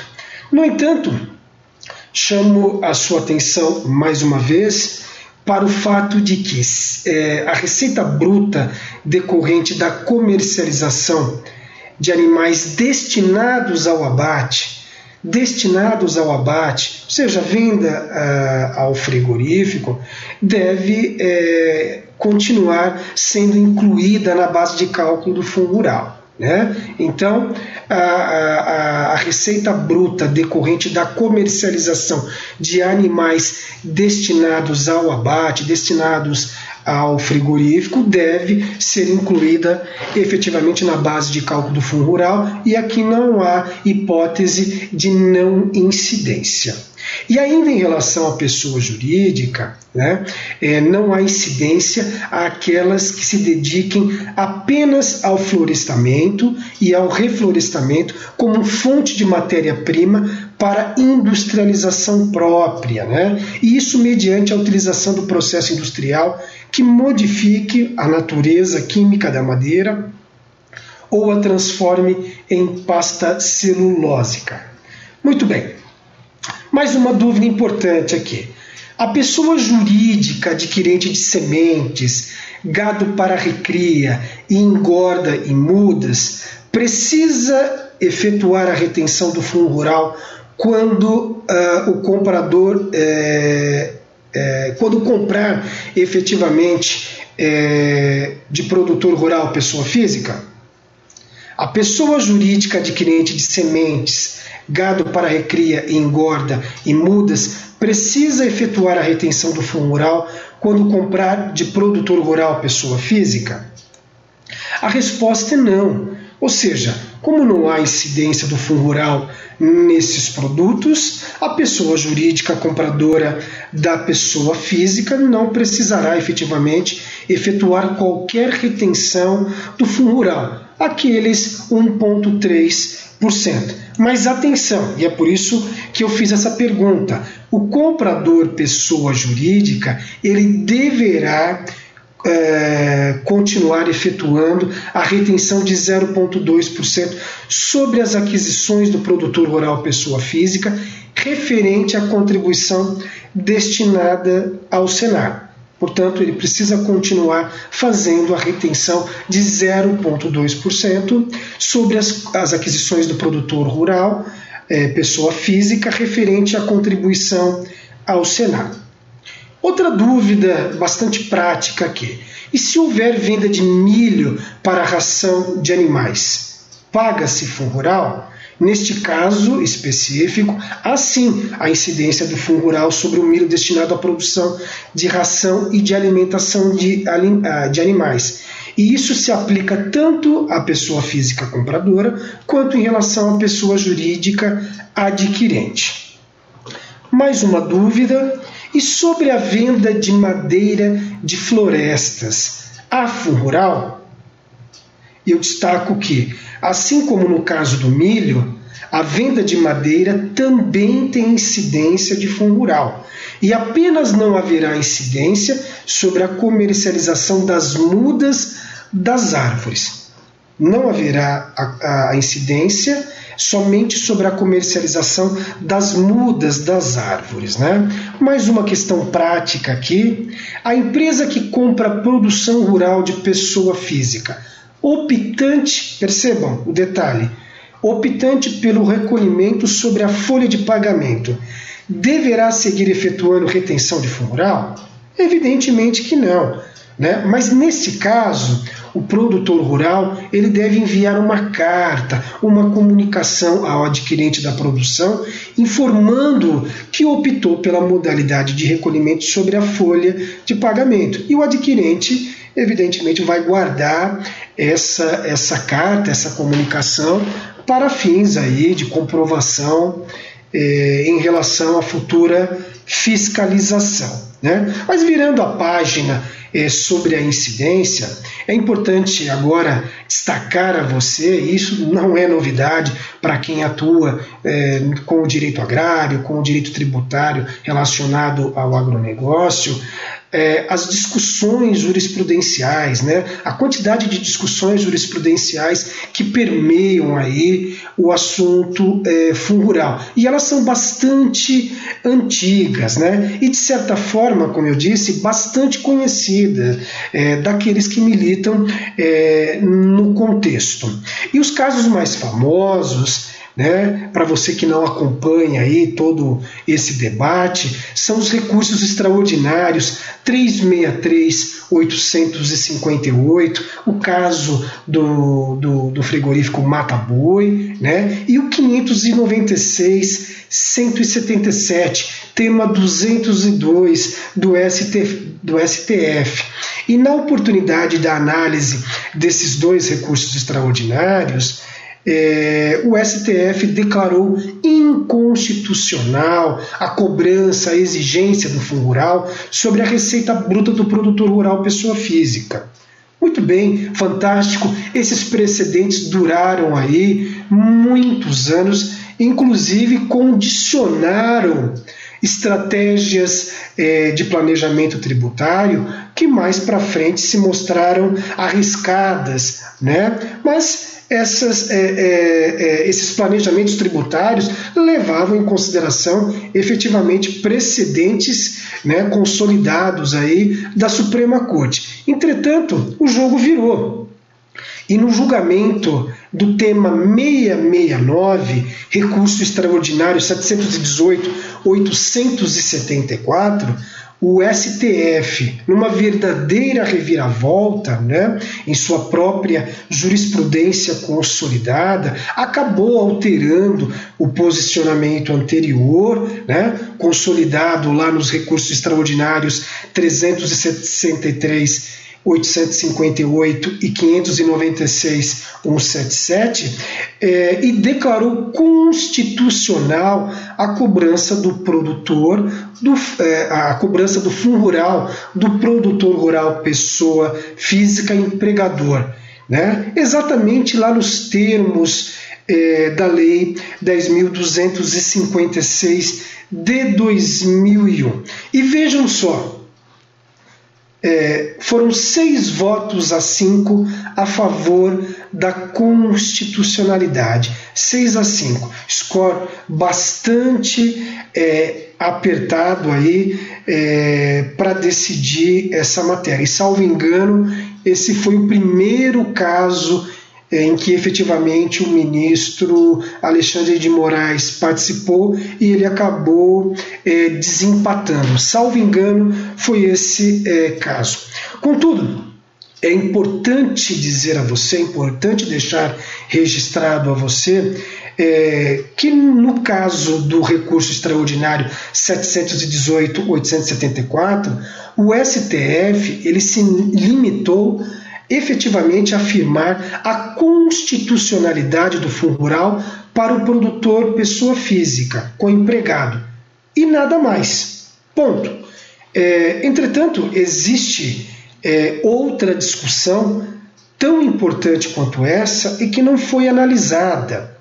Ou seja, após essa reviravolta no âmbito do 718-874, quem efetivamente paga a conta do fundo rural? O produtor rural, pessoa física, o adquirente é, da produção rural, que é o subrogado, né? É, e essa questão, atualmente, ela é objeto da DIN 4.395, a DIN 4.395, cujo placar, percebam, também está 5 a 5, cujo placar também está 5 a 5, aguardando apenas o voto do ministro eh, Dias Toffoli, que na ocasião não pôde participar do julgamento, tendo em vista aí um problema eh, de saúde. Mas a, até hoje ele não depositou o voto dele. Né? Então, nos termos da DIN 4.395, é, haverá efetivamente a definição né, se esse, é, esse é, método de subrogação, lá no artigo 30, inciso 4, né, é ou não é, constitucional.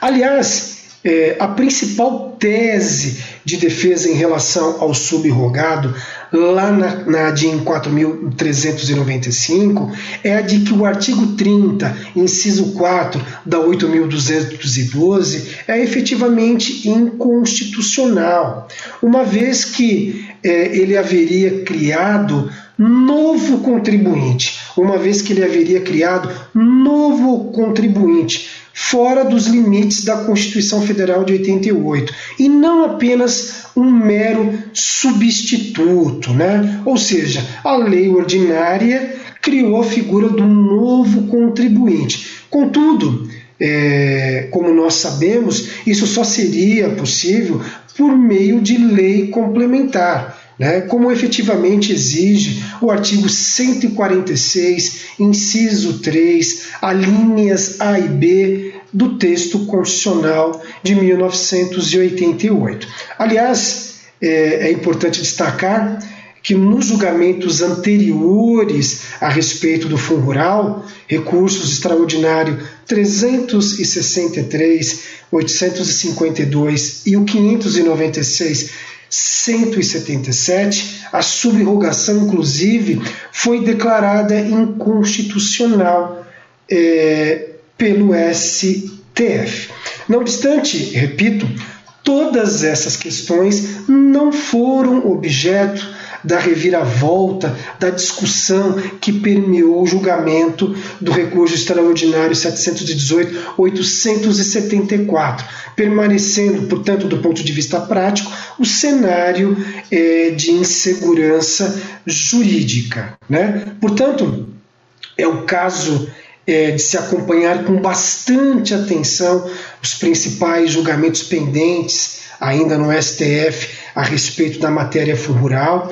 Principalmente eu chamo a tua atenção para o deslinde da ADIM 4.395 sobre a subrogação, sub, ou criação de, de, de novo é, contribuinte é, da contribuição. É, e se porventura é, a decisão do ministro Dias Toffoli for no sentido de reconhecer a inconstitucionalidade, isso inclusive afetará do ponto de vista prático o que foi decidido lá no 718-874. Muito bem, é, para finalizar o assunto fundo rural, é, eu pergunto agora: e se o STF decidir que a subrogação é efetivamente constitucional. Não criou nenhum contribuinte novo, é um modelo é, perfeito e acabado, é, no sentido de que é, respeita todos os parâmetros da Constituição. É, neste caso, a Receita Federal ela pode exigir, terminado o julgamento, ela pode exigir é, o pagamento do fundo rural não recolhido, por exemplo, pela agroindústria, né, diretamente, ela pode exigir diretamente do produtor rural, aquele rural que não foi recolhido pela agroindústria, em razão, por exemplo, dela, eh, a Receita Federal, não conseguir cobrar mais da agroindústria. Né? Vejamos, a agroindústria pode ter encerrado as suas atividades, ela pode ter fechado as portas e a Receita Federal efetivamente não conseguir realizar a cobrança dessa agroindústria. Portanto, ela poderia se voltar é, e exigir o pagamento do, do, do, do, fundo rural diretamente do contribuinte é, ordinário, né, no caso produtor rural pessoa física? Essa é a grande questão. Né? É, e aí, o que, que você responderia, né, Isalk? Como é que efetivamente nós vamos resolver isso? E evidentemente isso pode acontecer é, a qualquer momento. Pois bem, é, eu entendo que essa suposta exigência né, é, hipotética que eu trago aqui, ela efetivamente não poderá ocorrer. E eu digo isso, sobretudo, nos termos de uma determinação da própria Fazenda. Ou seja, nos termos, prestem atenção, do artigo 184, inciso 4 e parágrafo 7 da IN da Instrução Normativa 971-09. Acompanhe comigo o raciocínio. O que efetivamente é, esses dispositivos dessa é, instrução normativa dizem? Eles dizem que as contribuições sociais incidentes sobre a receita, receita bruta, oriunda da comercialização da produção, são devidas pelo produtor rural, sendo a responsabilidade pelo recolhimento de quem? Da empresa adquirente, na condição de subrogada nas obrigações do produtor rural, pessoa física e do segurado social. Estou resumindo aqui. E o parágrafo 7 vai dizer: o desconto da contribuição legalmente autorizado sempre se presumirá feito, oportuna e regularmente pela empresa adquirente, e isso obrigada, não lhe sendo lícito alegar qualquer omissão para se eximir do recolhimento, ficando ela diretamente responsável pela importância que eventualmente deixar de descontar ou que tiver descontado em efetivo desacordo com as normas vigentes. Repito o ponto mais importante, ficando ela diretamente responsável pela importância que eventualmente deixar de descontar ou que tiver descontado em desacordo com as normas vigentes. Entenderam efetivamente a tese de defesa? Ficou claro é, para vocês como o artigo 184, inciso 4 e parágrafo 7 da IN 971 de 2009 pode vir a ser útil?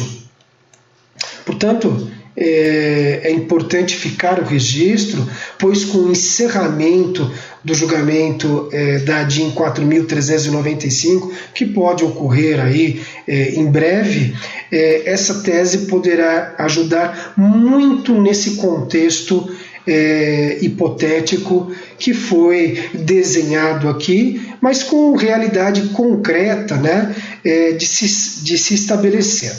Muito bem, uma outra tese que é importante que você conheça, ela diz respeito à ilegalidade do salário família, né, sobre a folha do produtor rural pessoa física. Aliás, é importante que você saiba que o salário família em questão, ele teve a sua constitucionalidade, a sua legitimidade reconhecida, declarada pelo Supremo Tribunal Federal lá com a edição da súmula 732. Entretanto, o que tem acontecido? Os produtores rurais, pessoa física, né, eles têm ajuizado, eles têm manejado ações judiciais buscando declarar a ilegalidade né, é, da exigência da contribuição para o salário e educação, incidente sobre a folha de salário dos seus empregados. E qual é o argumento de defesa? É,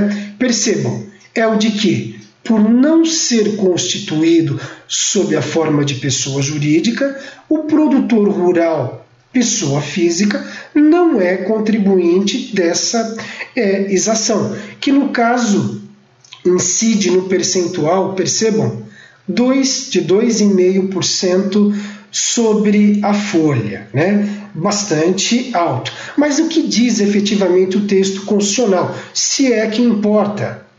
Parágrafo 5, artigo 212 da Constituição Federal de 1988. A educação básica pública terá como fonte adicional de financiamento a contribuição social do salário e educação recolhida pelas empresas na forma da lei. Repito, recolhido pelas empresas na forma da lei. Por sua vez, é importante que você saiba também que a União, que a Fazenda é, Pública Federal, alega a validade é, da cobrança, né, é, da incidência, considerando que a pessoa física que explora atividade econômica, urbana ou rural, na sua visão, ou seja, na visão da União, né, da Procuradoria é, da Fazenda Nacional, seria equiparada à empresa para fins de tributação. E isso lá nos termos do artigo 12, inciso 5, a linha A da 8.212.91. Essa, é, em resumo, é a tese apresentada aí é, pela União. Mas o que tem dito a jurisprudência efetivamente a respeito desse caso? Por óbvio, tem afastado a exigência, né? E considerando, sobretudo, que o produtor rural pessoa física não é de fato e nem de direito pessoa jurídica e nem pode ser equiparado a tanto, nos termos especialmente da legislação civilista, né, que exige aí o registro perante a junta comercial e etc. Portanto, muita atenção é, com essa é, discussão e que vem permeando aí é, o setor rural. Por fim, eu destaco também que este ano é, o STF ele encerrou o julgamento do tema 1048. Estou aqui falando do recurso extraordinário é, 1.187.264, com a fixação da tese de que é constitucional a inclusão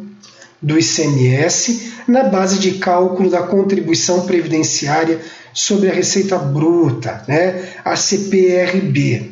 É, e eu chamo a sua atenção para o fato de que, a par do que é, efetivamente restou decidido pelo próprio Supremo Tribunal Federal, lá nos autos do tema 69, famoso recurso extraordinário 574 706 de origem do Paraná, é, acerca da impossibilidade da inclusão do ICMS compor a base de cálculo do PIS e da COFINS, né? assunto que terminou agora com a análise dos embargos de declaração, né? É, houve aí é, modulação é, de parte da decisão, mas como uh, forma geral, principalmente para aqueles que ajuizaram a ação antes de 2017, praticamente é, sem mudanças. Né?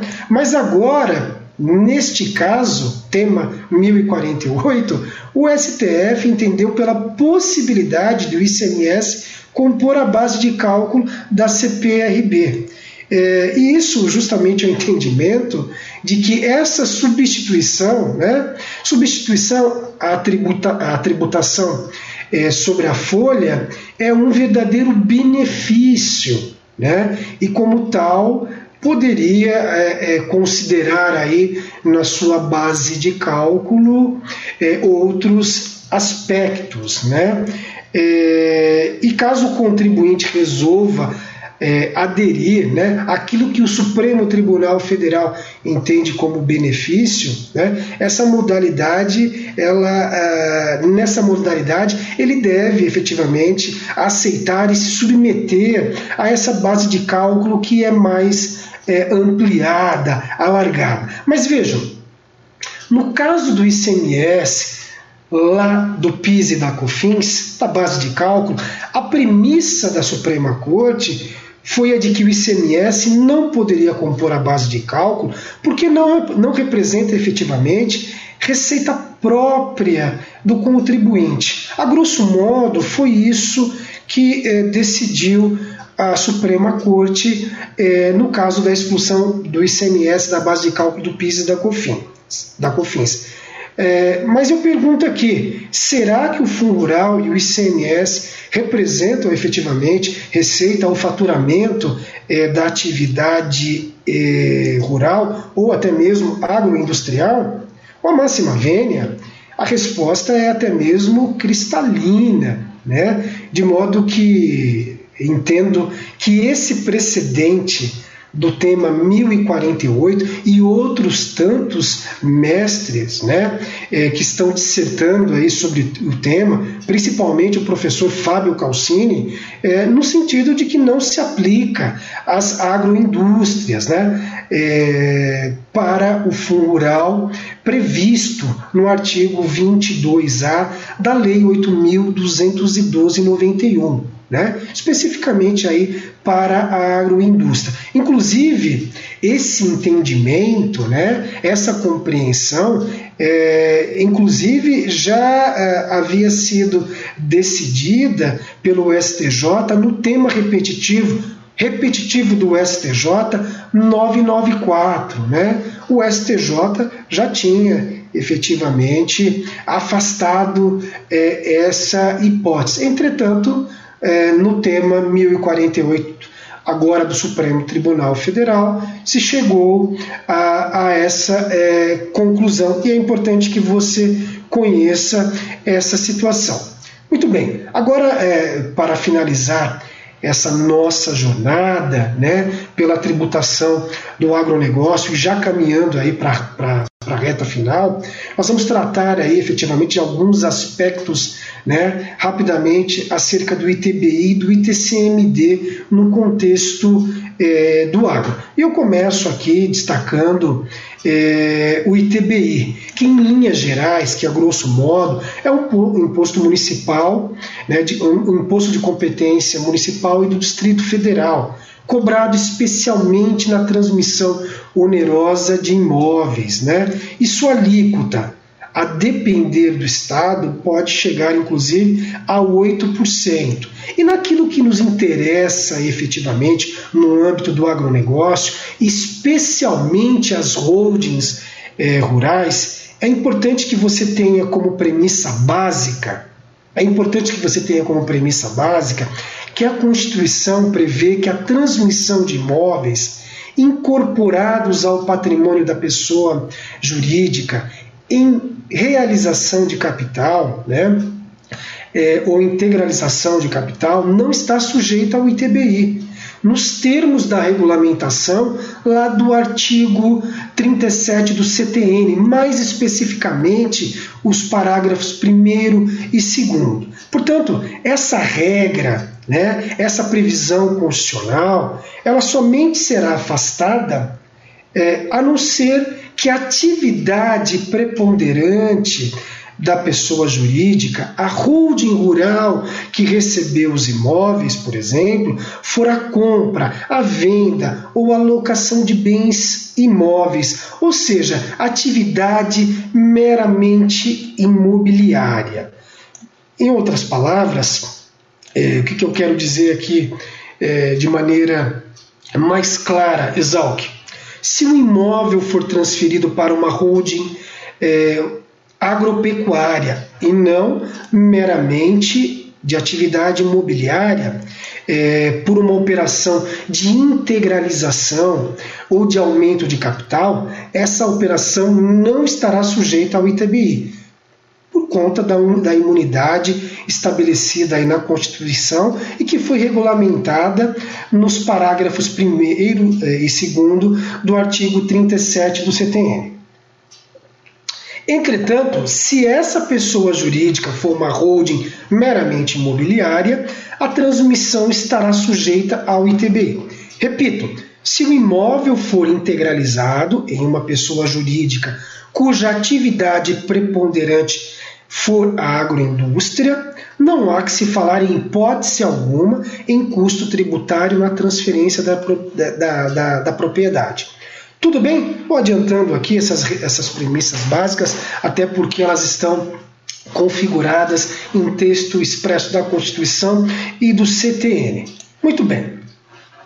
É, e como eu já adiantei, é, os parágrafos 1 e segundo do artigo 37 é, estabelecem os termos, as regras é, do que efetivamente é atividade preponderante. É, aliás, é importante é, destacar, é, especialmente aqui, que a Constituição Federal né, ela não faz qualquer menção a proporção entre o valor do imóvel que foi ou será transferido e o capital social da sociedade que recebeu, receberá efetivamente o imóvel. Ou seja, o que eu quero dizer com isso? o requisito principal para o reconhecimento da imunidade está relacionado à preponderância da atividade, calculada aí com base na receita operacional da pessoa jurídica e levando em consideração a regulamentação do artigo 37 e dos seus parágrafos. Tudo bem? Ficou claro? É, e diante desse cenário, né, é, o que, que acontece na prática? É cada vez mais comum no campo as famílias criarem aí é, uma holding e integrar, integralizarem o valor dos imóveis constantes na declaração do imposto de renda no capital social é, da sociedade, né? e também estabelecendo aí regras é, de governança corporativa é, para evitar aí disputas desnecessárias entre é, é, os herdeiros. E nesse exemplo, é, os herdeiros passam a receber cotas da holding em vez do imóvel em si, livrando-se aí legalmente, nos termos da lei, do pagamento do ITBI. Né? Mas é óbvio que é, isso aqui, né, esse procedimento precisa é, é, ser observado né, expressamente o que determina o artigo 156, parágrafo 2, inciso 2 da Constituição, e dos parágrafos 1 e 2 do artigo 37, ressalto muito isso, e também, atenção, do parágrafo 2 do artigo 23 da Lei 9.249 de 95, né? Aquela regrinha, se a transferência não se fizer pelo valor constante da declaração de bens, a diferença maior será tributável como ganho de capital. Portanto, já existe aqui, inclusive, uma penalidade é, nesse sentido, é, razão pela qual muitos acabam aí é, apontando a possibilidade de bis idem, né? É, no caso de tributação é, pelo ITBI e também pelo ganho de capital. É, entretanto, o STF, e aqui muita atenção, no julgamento é, do tema 756, né, é, que se consubstancia no recurso extraordinário 796 370 de origem lá do belo estado de Santa Catarina, né, acabou interpretando a imunidade constitucional sobre o ITBI é, e decidiu, prestem muita atenção, que, o, uh, que incide o ITBI exceder o limite do capital social a ser integralizado que incide o ITBI sobre o valor dos bens que exceder o limite do capital social integralizado. E o que de fato, né, para que você possa entender exatamente o que eu estou dizendo, o que de fato aconteceu no caso concreto do tema 756? Percebam, os sócios de uma empresa catarinense eles integralizaram o capital da sociedade no valor de meros 24 mil reais. 24 mil reais. E eles fizeram isso mediante a transmissão, a incorporação de 17 imóveis é, no valor é, total de 802 mil reais. Portanto, usaram 17 imóveis no valor total de 802 mil reais para integralizar aí o capital no valor é, de 24 mil reais.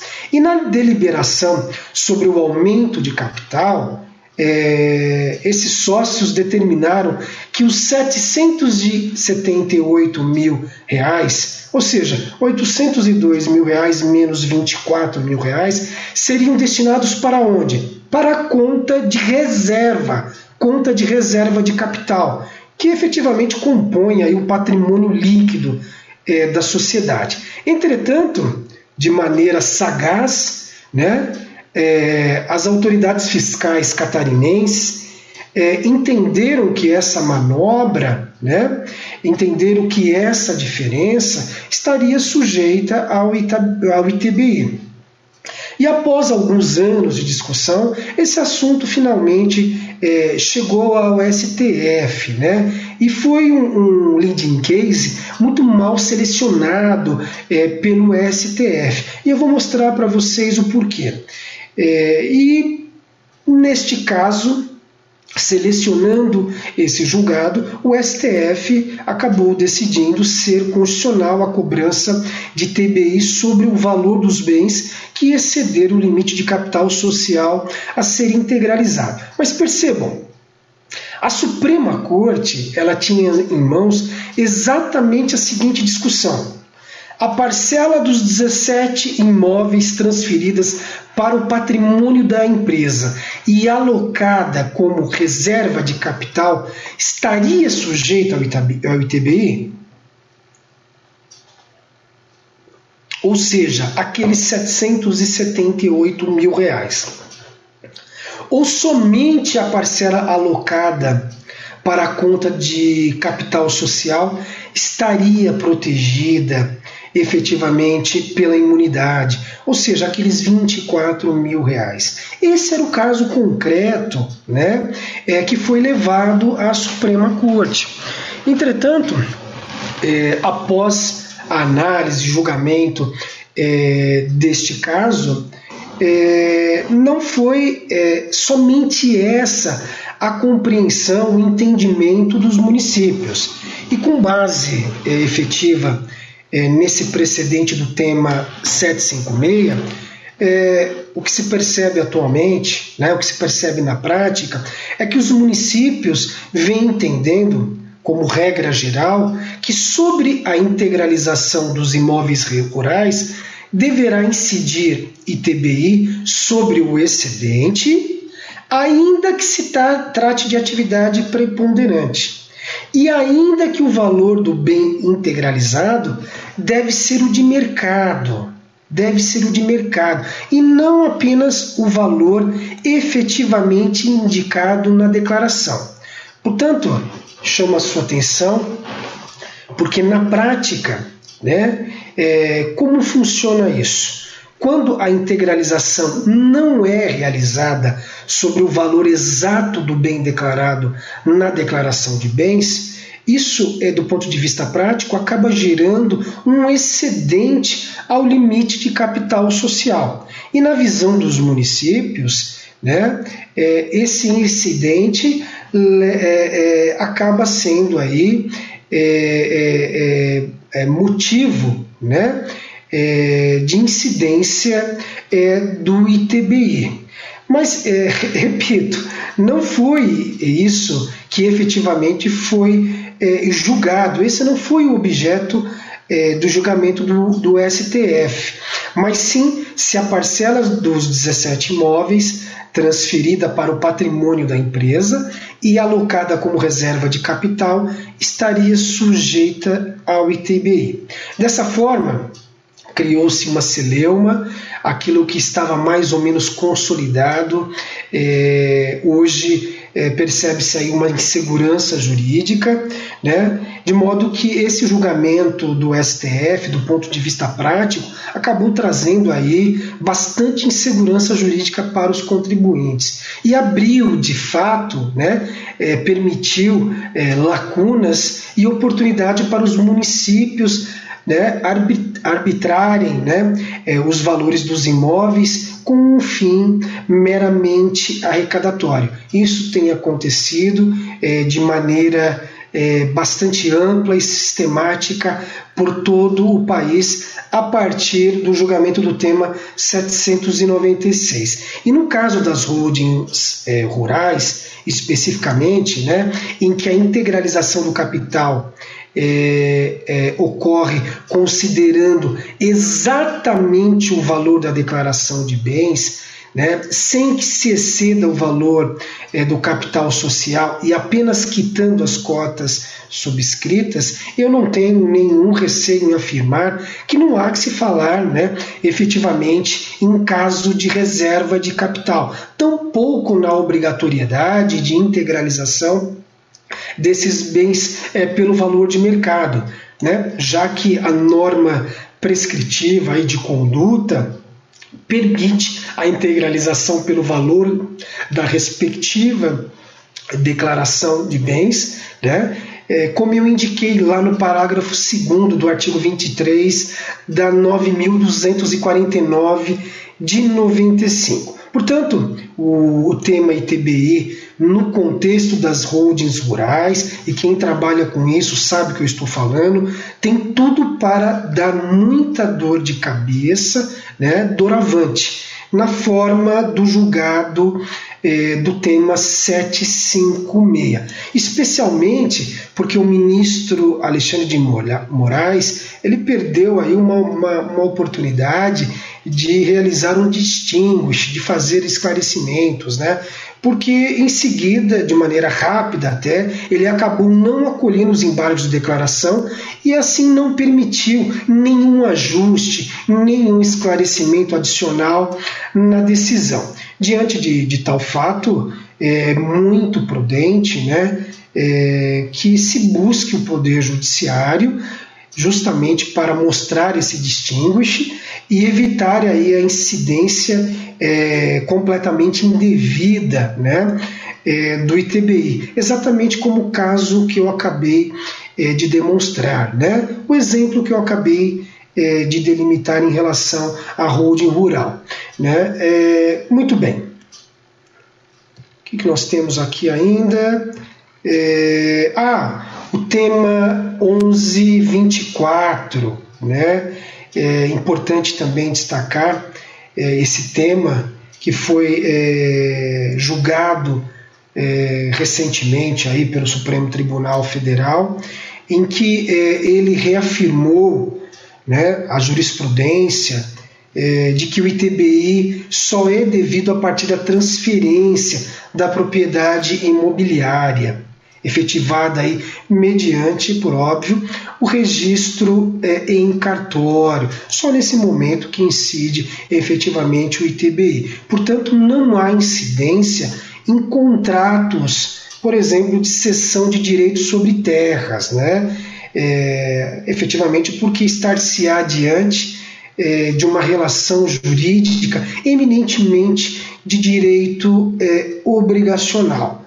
Tema 1124, muito importante, interessante, e neste caso a decisão foi favorável aí aos contribuintes. Uma outra questão é importante, mas agora relacionada efetivamente ao ITCMD, que é o imposto sobre transmissão causa-morte e de doação, de competência dos estados e do Distrito Federal, os termos do artigo 147, é que por meio de um decreto, o Estado de São Paulo estabeleceu é, uma nova base de cálculo né, e passou a exigir, em relação ao ITCMD sobre bens imóveis, que ele fosse é, calculado com base em valores pré-fixados, né, em, detrimento é, efetivamente do valor venal real do bem.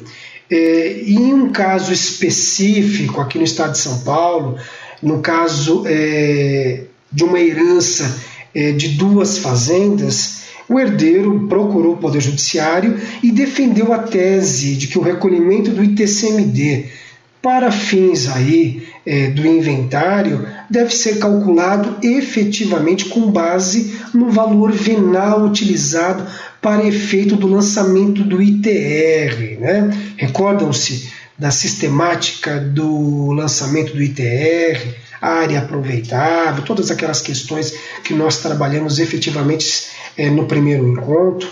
Né? E aqui, é, ou seja, valor venal utilizado para efeito do lançamento do ITR, e não com base em valores é, pré-fixados, que é, especialmente quando são é, superiores ao valor venal real do bem, né?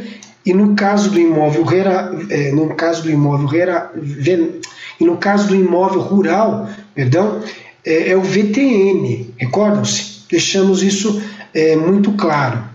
E por é, entender efetivamente que houve é, é, ofensa, principalmente ao princípio da legalidade, o Tribunal de Justiça aqui de São Paulo, ele acabou autorizando né, a escritura, que a escritura de inventário fosse efetivamente lavrada mediante o recolhimento do ITCMD, calculado exclusivamente com base no valor venal o valor venal utilizado para efeito de lançamento de ITR e não com base é, na pauta estabelecida aí pelo governo do Estado de São Paulo. Portanto, Trata-se de um caso concreto aqui do Estado de São Paulo, mas que eu chamo a atenção, que eu destaco, porque eu sei que isso também é replicado aí em outros muitos estados é, da federação, que acabam adotando né, esse modelo de valor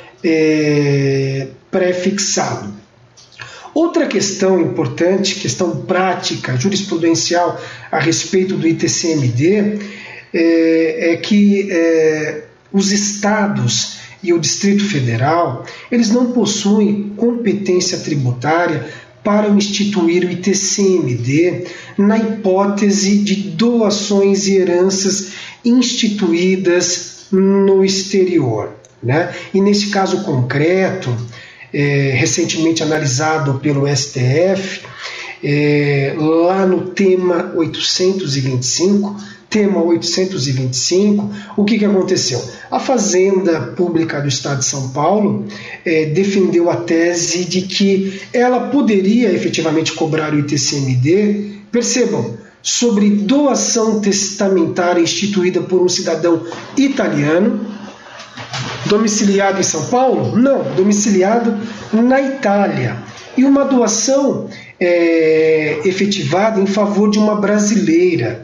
Né? Uma doação consistente em imóvel localizado onde? Na cidade de São Paulo? Não, em Treviso, na Itália, e também é, em quantia em euros depositada em São Paulo? Não, num banco é, na Itália. É, e rapidamente o, ST, o TJ de São Paulo ele considerou inconstitucional essa cobrança levada a efeito pela Fazenda Pública do Estado de São Paulo. E justamente sob o fundamento de que não existe lei complementar a respeito da matéria, de modo que a legislação paulista, a legislação interna do Estado de São Paulo, não poderia exigir o ITBI nesse caso, nesta hipótese. E efetivamente, ao analisar o caso, né, chegou até o Supremo Tribunal Federal, por meio do tema 825, é, recurso extraordinário 851-108, o STF acabou corroborando a decisão do STJ. Né? Aliás, é, fica aqui a provocação a vocês. E mesmo que tivesse lei complementar, seria possível exigir esse imposto dessa brasileira? Aliás, também deixar claro aqui para, para os colegas que é, esse foi um caso separado pelo Supremo Tribunal Federal para julgamento. Mas o que São Paulo realmente estava de olho e tentando evitar, assim como outros estados, é o caso em que é, famílias é, abastadas é, transferem, por exemplo, para a Itália, onde não existe a incidência do imposto sobre doação, enviam aí recursos milionários, bilionários para a Itália. Lá é feita a, a doação desses valores, né? E aí é, aqueles que receberam essa doação é, trazem de volta para o Brasil para o estado de São Paulo esses valores sem a incidência do ITCMD. Em verdade, é, é, é esse o caso efetivamente que o Estado de São Paulo é, está de olho e isso aconteceu aqui com uma fortuna aí é, que superou a casa dos 50 bilhões é, de reais. Por fim, e já caminhando aí para é, o encerramento, é importante é, dizer a vocês também que a primeira sessão é, do STJ é, definiu aquilo que já era óbvio, né? ou seja, a tese sobre a contagem do prazo prescricional decadencial para a constituição do ITCMD, referente, efetivamente, sobre a doação, aquela doação que não é declarada né, pelo contribuinte ao fisco é, estadual. E prevaleceu, por óbvio, a regra é, comum, é, que, é, que é de conhecimento aí dos colegas tributaristas, né, e que está prevista efetivamente lá no inciso 1 do artigo 173 é, do CTN, e que delimita que o direito de, é, de a fazenda pública constituir o crédito tributário extingue-se após cinco anos contado do primeiro dia do exercício seguinte àquele em que o lançamento poderia efetivamente é, ter sido efetuado. Do primeiro dia do exercício seguinte àquele em que o lançamento poderia ter sido efetuado. Tese é, que também tem previsão na súmula 555 do STJ. Súmula 555 do STJ. Né?